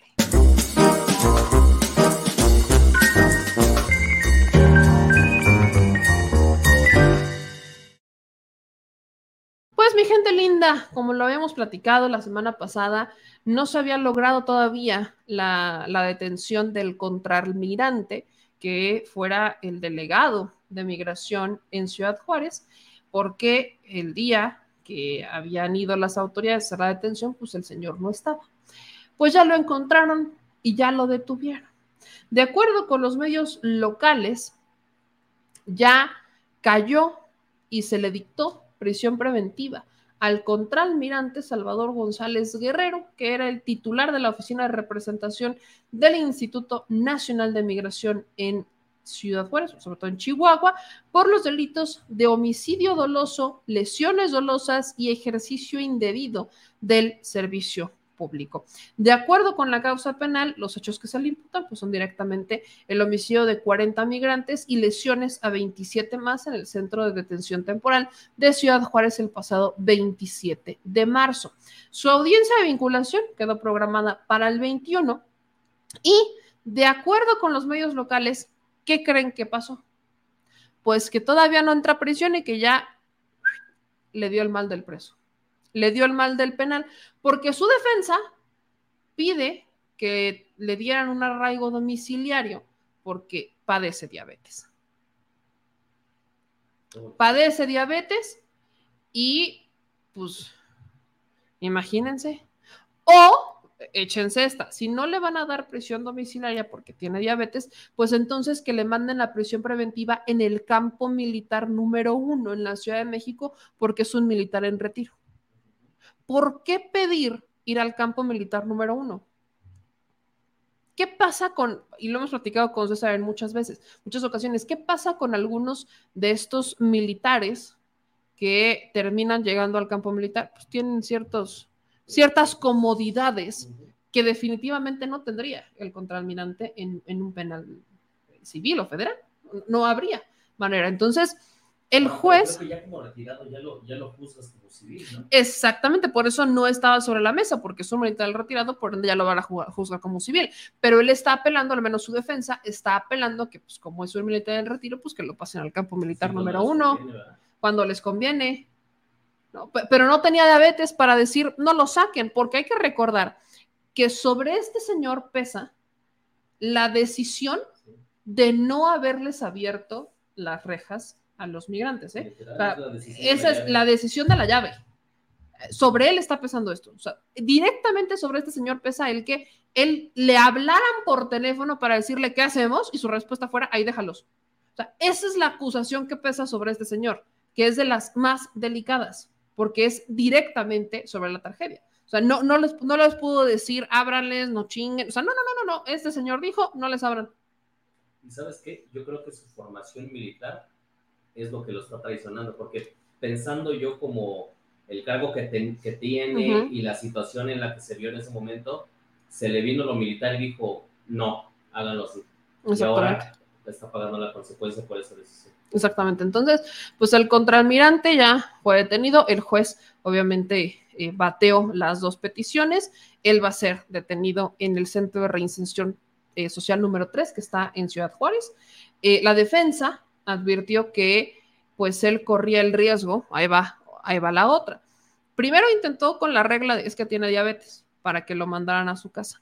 Luego dijo, no, mándenlo a eh, el, campo militar número uno porque pues es militar en retiro. Y como las primeras dos fueron bateadas, entonces aplica la tercera, que como hay muchos migrantes detenidos justo en el centro de reinserción social donde lo van a mandar, pues entonces este, corre riesgo. ¿Qué es lo que hizo eh, el juez? Pues pidió que, lo cuidaran y giró una instrucción para que se salvaguarde la integridad física del imputado dentro del penal. Entonces, lo van a tener protegido, pero no lo van a cambiar del penal. Y por eso pongo, pongo sobre la mesa el tema, ¿eh? porque al ser un contraalmirante, intentó jugar varias reglas. O sea, intentó jugar con las reglas. Primero que pues diabético, luego que pues es ex militar o militar en retiro, y luego es que corro peligro porque hay muchos migrantes a donde voy. Y evidentemente la última se la creo, por supuesto que se la creo. Claro que pudiera correr riesgo. Entonces, la instrucción del juez fue que se salvaguarde su integridad estando dentro del penal. Algo similar a lo que pasó, por ejemplo, con este Palomino, ahorita que está en el altiplano, pues evidentemente hay muchas personas que él metió ahí, muchas personas que él torturó, y ¿qué es lo que pasó? Pues lo tienen básicamente en aislamiento.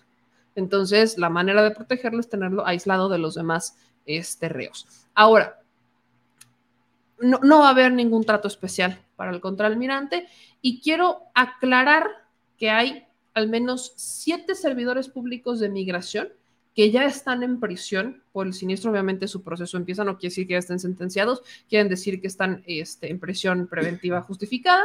Uno de ellos es Daniel N., representante de la Oficina del Noroeste de Migración, Gloria Liliana N., oficial de migración y encargada de la Estación Migratoria de Ciudad Juárez, Rodolfo N., oficial de migración y encargada de la Estación Migratoria de Ciudad Juárez, Eduardo N., responsable de recursos materiales de migración en Juárez, Juan Carlos N., coordinador del grupo Beta en Juárez, de esta empresa de seguridad, Cecilia N., encargada del puente en Puerto Palomas Villa, y Salvador este, N., delegado en Chihuahua del Instituto Nacional de Migración. Por otro lado, también están detenidos Alan Omar N., guardia de la empresa este, de seguridad, y Jason N., el migrante eh, venezolano coacusado de incendiar los colchones en la celda de la estación migratoria. ¿Quiénes faltan prácticamente aquí? Pues recordemos que existen ya citatorios en contra de los altos mandos del Instituto Nacional de Migración, que es literalmente el titular del Instituto Nacional de Migración Garduño, y el segundo a bordo de migración a nivel federal. Ellos están citados como tal sus este, audiencias de vinculación a proceso van a ser entre el 20 y el 21 respectivamente, el mismo día, 20 también 21, cuando van a empezar las primeras audiencias de quienes ya están detenidos. La diferencia son los delitos mientras que estas siete personas que sobre todo estaban directamente relacionadas con la tragedia en Ciudad Juárez, por supuesto, que están ya detenidas sin prisión preventiva por la, por la relación directa con el hecho de Ciudad Juárez, a los titulares de migración a nivel federal su acusación es un poco más amplia por la omisión, sobre todo, de eh, la misión que tienen en el Instituto Nacional de Migración. Y si bien también su pena, en el caso que, se determine, pudiera ser prisión, pues sería un poquito menor a la que tendrían en este proceso las personas con las que les acabo de mencionar, porque si bien se les está acusando este, a todos de homicidio, pues las responsabilidades van variando un poco. Entonces, ahí tenemos un poco del avance de esto que está pasando en, en Ciudad Juárez. Ahora, en otro punto, también en Ciudad Juárez, ocurrió una tragedia similar. Cerca de 70 personas tuvieron que ser desalojadas eh, de dos edificios abandonados porque hubo un altercado entre migrantes durante la tarde de este 17 de abril, también en Ciudad Juárez, eh, Chihuahua. Aparentemente, estos inmuebles en una condición de desuso habrían sido aprovechados por algunos de estos grupos migrantes para vivir mientras logran cruzar hacia Estados Unidos. Según los reportes preliminares, la riña ocurre en un par de construcciones en la colonia Partido Romero en el cruce de Vicente Guerrero y Constitución. Esta información también la comparte el vocero de la Secretaría de Seguridad Pública Municipal, Adrián Sánchez, que indicó que la confrontación inició porque un grupo de migrantes intentó desalojar a otro del lugar. Los testimonios de las personas involucradas eh, señalaron que el enfrentamiento ocurre entre dos grupos de migrantes originarios de Venezuela. es un edificio que en realidad está en unas condiciones bastante deplorables, pero lo agarraron para vivir y llegó un grupo diferente, se empezaron a pelear porque los querían sacar, se empezaron a defender y entonces ahí se hizo la pelea. Eh, hubo incendio, también hubo fuego, las primeras versiones eh, dicen que estos, uno, al menos uno de estos edificios funcionaba como la sede local del Canal 5 y este fue incendiado. Ante la presencia de estas llamas, eh, los cuerpos de bomberos acudieron al sitio, controlaron el incendio y evitaron que se perdieran vidas de los migrantes, si hay heridos. Eh, a la escena también llegó protección civil y pues hasta este momento circulan versiones de algunos migrantes heridos. En algún momento se dijo que algunos de ellos sean mexicanos, pero esa información todavía no ha sido confirmada.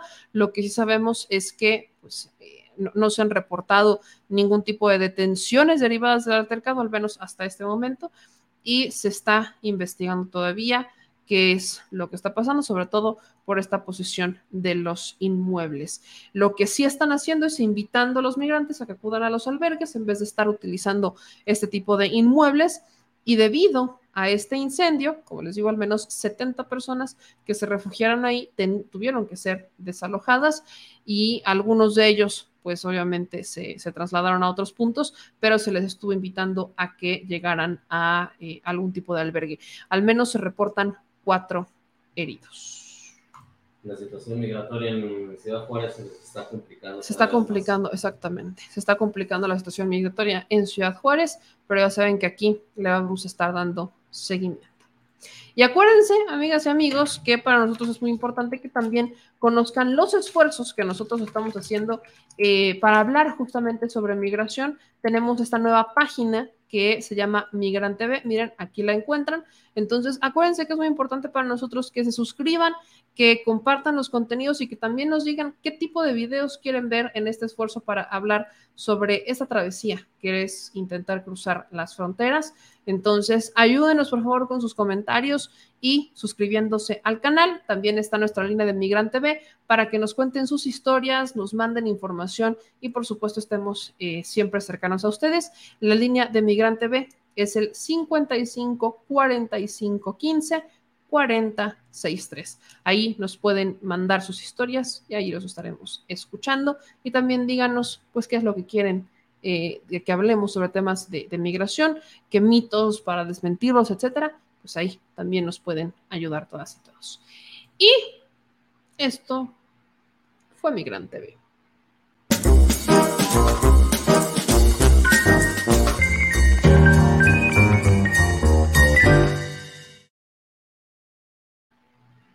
ya nos vamos. Mañana tenemos una agenda llena porque la Suprema Corte mañana le tocará. Este, no, no fue hoy. No, hoy no, fue. Hoy no, tan leve. Pero mañana la Suprema Corte este, tendrá que decidir si declara inconstitucional o no el tema de la Guardia Nacional. El debate se puso interesante. El ministro Saldívar defendiendo a la Guardia Nacional. También este, ahí hubo posicionamientos interesantes a los que mañana estaremos analizando, pero pues hasta mañana que, ya se decida, hoy para qué, los voy a dejar a medias, ¿no? Cuando la historia completa viene mañana, pues mañana vamos a ver la, respuesta o la resolución completa de la Suprema Corte sobre la Guardia Nacional, si la declaran inconstitucional o no. Así que estemos pendientes de eso porque hoy no se terminó el debate. Vámonos con algunos de sus comentarios por acá. Dice Gregory, yo soy de Coahuila, vi que le llovió bonito a Mejía, fue el puerquito hasta de la presentadora. Juanísimo Delgado dice, yo soy de Torreón, donde se llevó a cabo el debate y sí fue un desastre. Mejía Verdeja pudo aprovechar mejor el momento para presentar propuestas en lugar de atacar, aunque los cuestionamientos a Manolo Jiménez fueron muy pertinentes. Israel Carmona, yo soy de Coahuila, la verdad ni sé por quién votar. Ayuda. Lógicamente no votaré ni por PRI ni por PAN. Frida Herrera, eso me gustó, momentos que mantienen humilde a Coahuila. El debate. Sus candidatos. No sé. Eh, gracias a Adolfo Hernández que nos mandó 25 pesos superchat. Dice, Prian se va del Estado de México y Coahuila. Saludos, mi querido este, Adolfo. Barzol Tigra dice, la Memel no se, y es meme por cierto, no se ataca con Televisa, solo con los pobres de Azteca. No entendí. Pero pues yo le doy parejo a todos, ¿no? Televisa, Azteca, este, el Universal, a eso sí me los traigo de encargo a veces.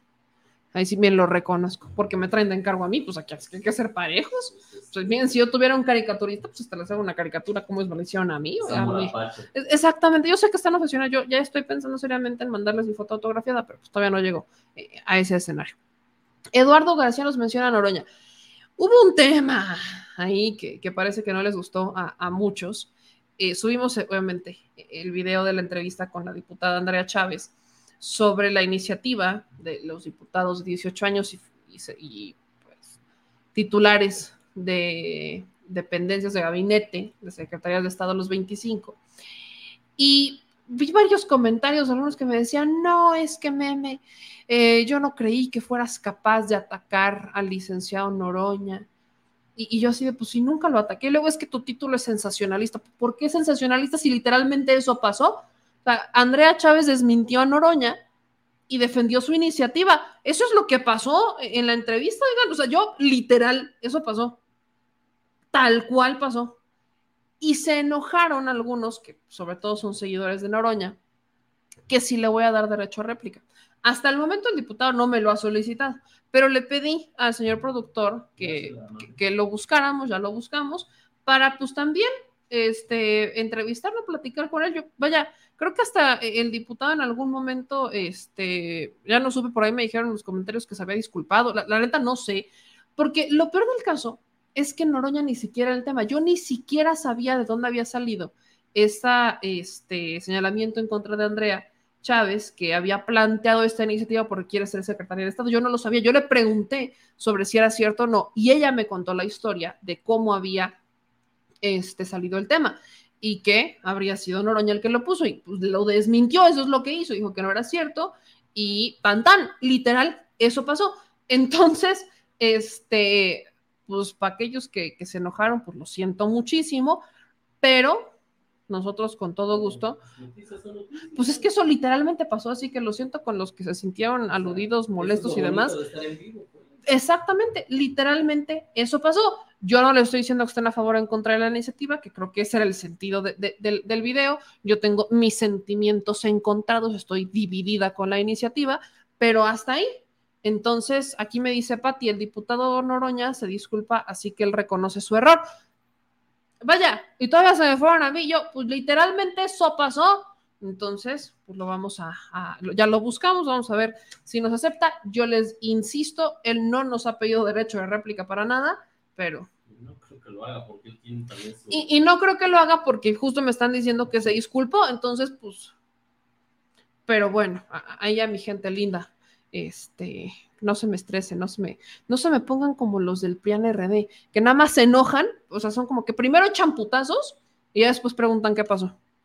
Porque eso es lo que literalmente ocurrió. Todavía ni siquiera se publicaba el video, ya estaban echando putazos. Entonces, no, no, no, somos diferentes. Ajá, ellos no son de la familia Cuevas. Disculpen si se sienten todavía más aludidos, pero pues, ya saben que aquí vaya, ya entrevistamos al diputado Noroña. Hay un programa completito hablando de él. Creo que, y fue uno de los, fue un programa, ahí está su entrevista completita con lo que él dijo. Entonces, pues, bueno. el, el foco de la entrevista no era atacar al diputado. Es que no, o sea, ni siquiera se le atacó. Desmentir, déjenlo de relacionar con atacar. Claro. Porque no siempre, no siempre es así. Cuando desmentimos a Lelita pues tampoco la estamos atacando. Cuando nosotros, no sé los demás, pero cuando nosotros desmentimos algo, lo que hacemos es decir por qué es mentira, ¿no? Pero muchas veces lo relacionan directamente con ataque y pues creo que no, no va por ahí. Solo quería hacer esa aclaración para que no se me dejaran ir eh, apasionadamente con sus críticas y pues luego no. Luego a mí, ¿quién me da derecho de réplica? Chale, qué feo que sea así. No, dice que no se calienta en planchas. Bueno, pues ya vámonos, mi gente linda. Entonces, cuídense mucho, por favor, nos vemos mañana para seguir diciendo las cosas al Chile. No se les olvide lo más importante, suscribirse, activar las notificaciones, dejar sus comentarios y, por supuesto, que compartir. A todos los que nos ven y nos escuchan, Gracias por su compromiso como siempre. Y si ustedes nos quieren ayudar con un poquito más, tenemos varias dinámicas, los superchats, los supergracias, las estrellas en Facebook o aquellos que nos quieran mandar un donativo, lo pueden hacer directamente a nuestro PayPal, que es al Chile Bebe Yamel, así nos encuentran, a, nuestros, eh, a nuestras cuentas bancarias, que puede ser nuestra cuenta clave Banamex 0021 8070 18 48 97 33 25 o a nuestra tarjeta Banamex, que es el 5204 1658 6774 9198. Toda esta información la encuentra en la descripción de nuestros videos de YouTube y ya saben que los fragmentitos de los videos los van a encontrar también en Facebook y por YouTube. Nos vemos mañana, mi gente linda. Cuídense mucho y que pasen una excelente noche. Adiós.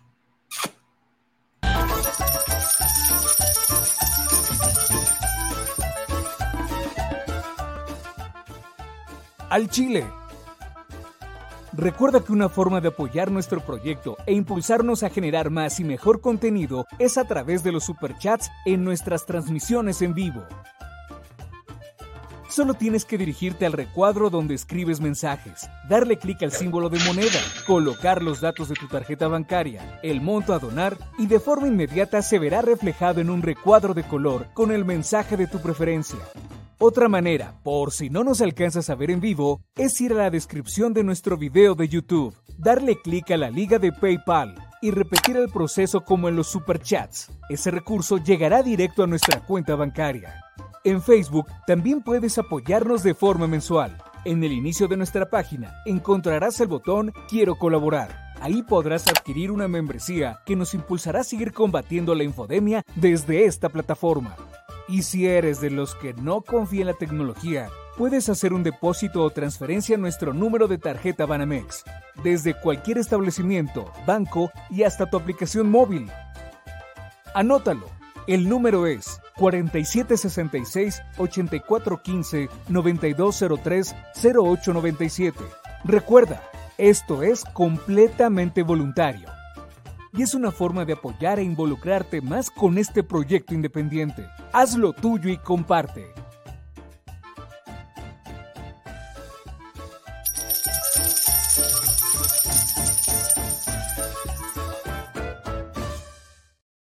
Al Chile.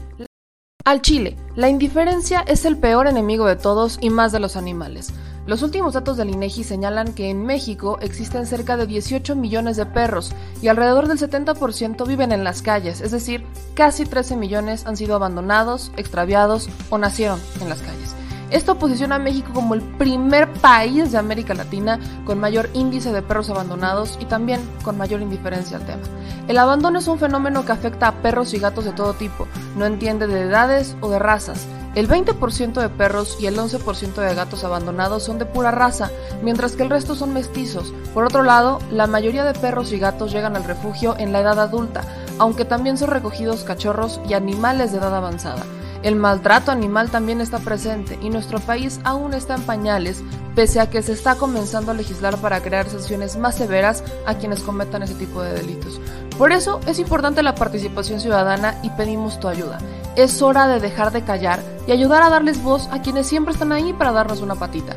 Educar, esterilizar, identificar, reflexionar y adoptar es básico para revertir la tendencia. Pero si tú no tienes la posibilidad de adoptar o rescatar, ayuda a diferentes organizaciones que ya lo hacen. Angelitos peludos,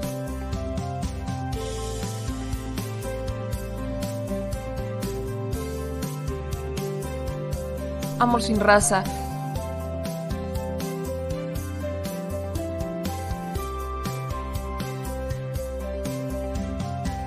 Frida Puebla.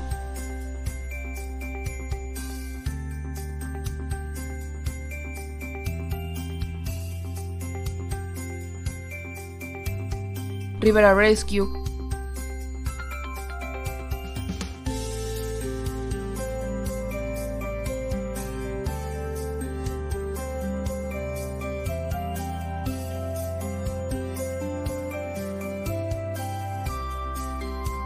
Voz Animal MX.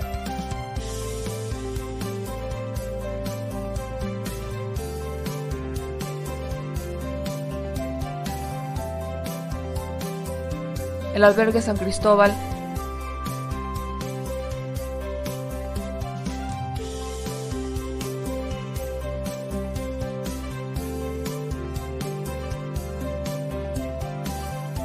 Fundación Toby.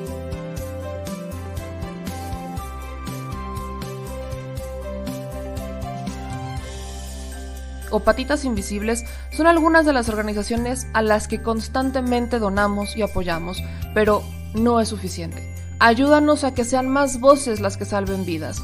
Sus patitas, de verdad, pueden salvar tu vida. Difunde y dona.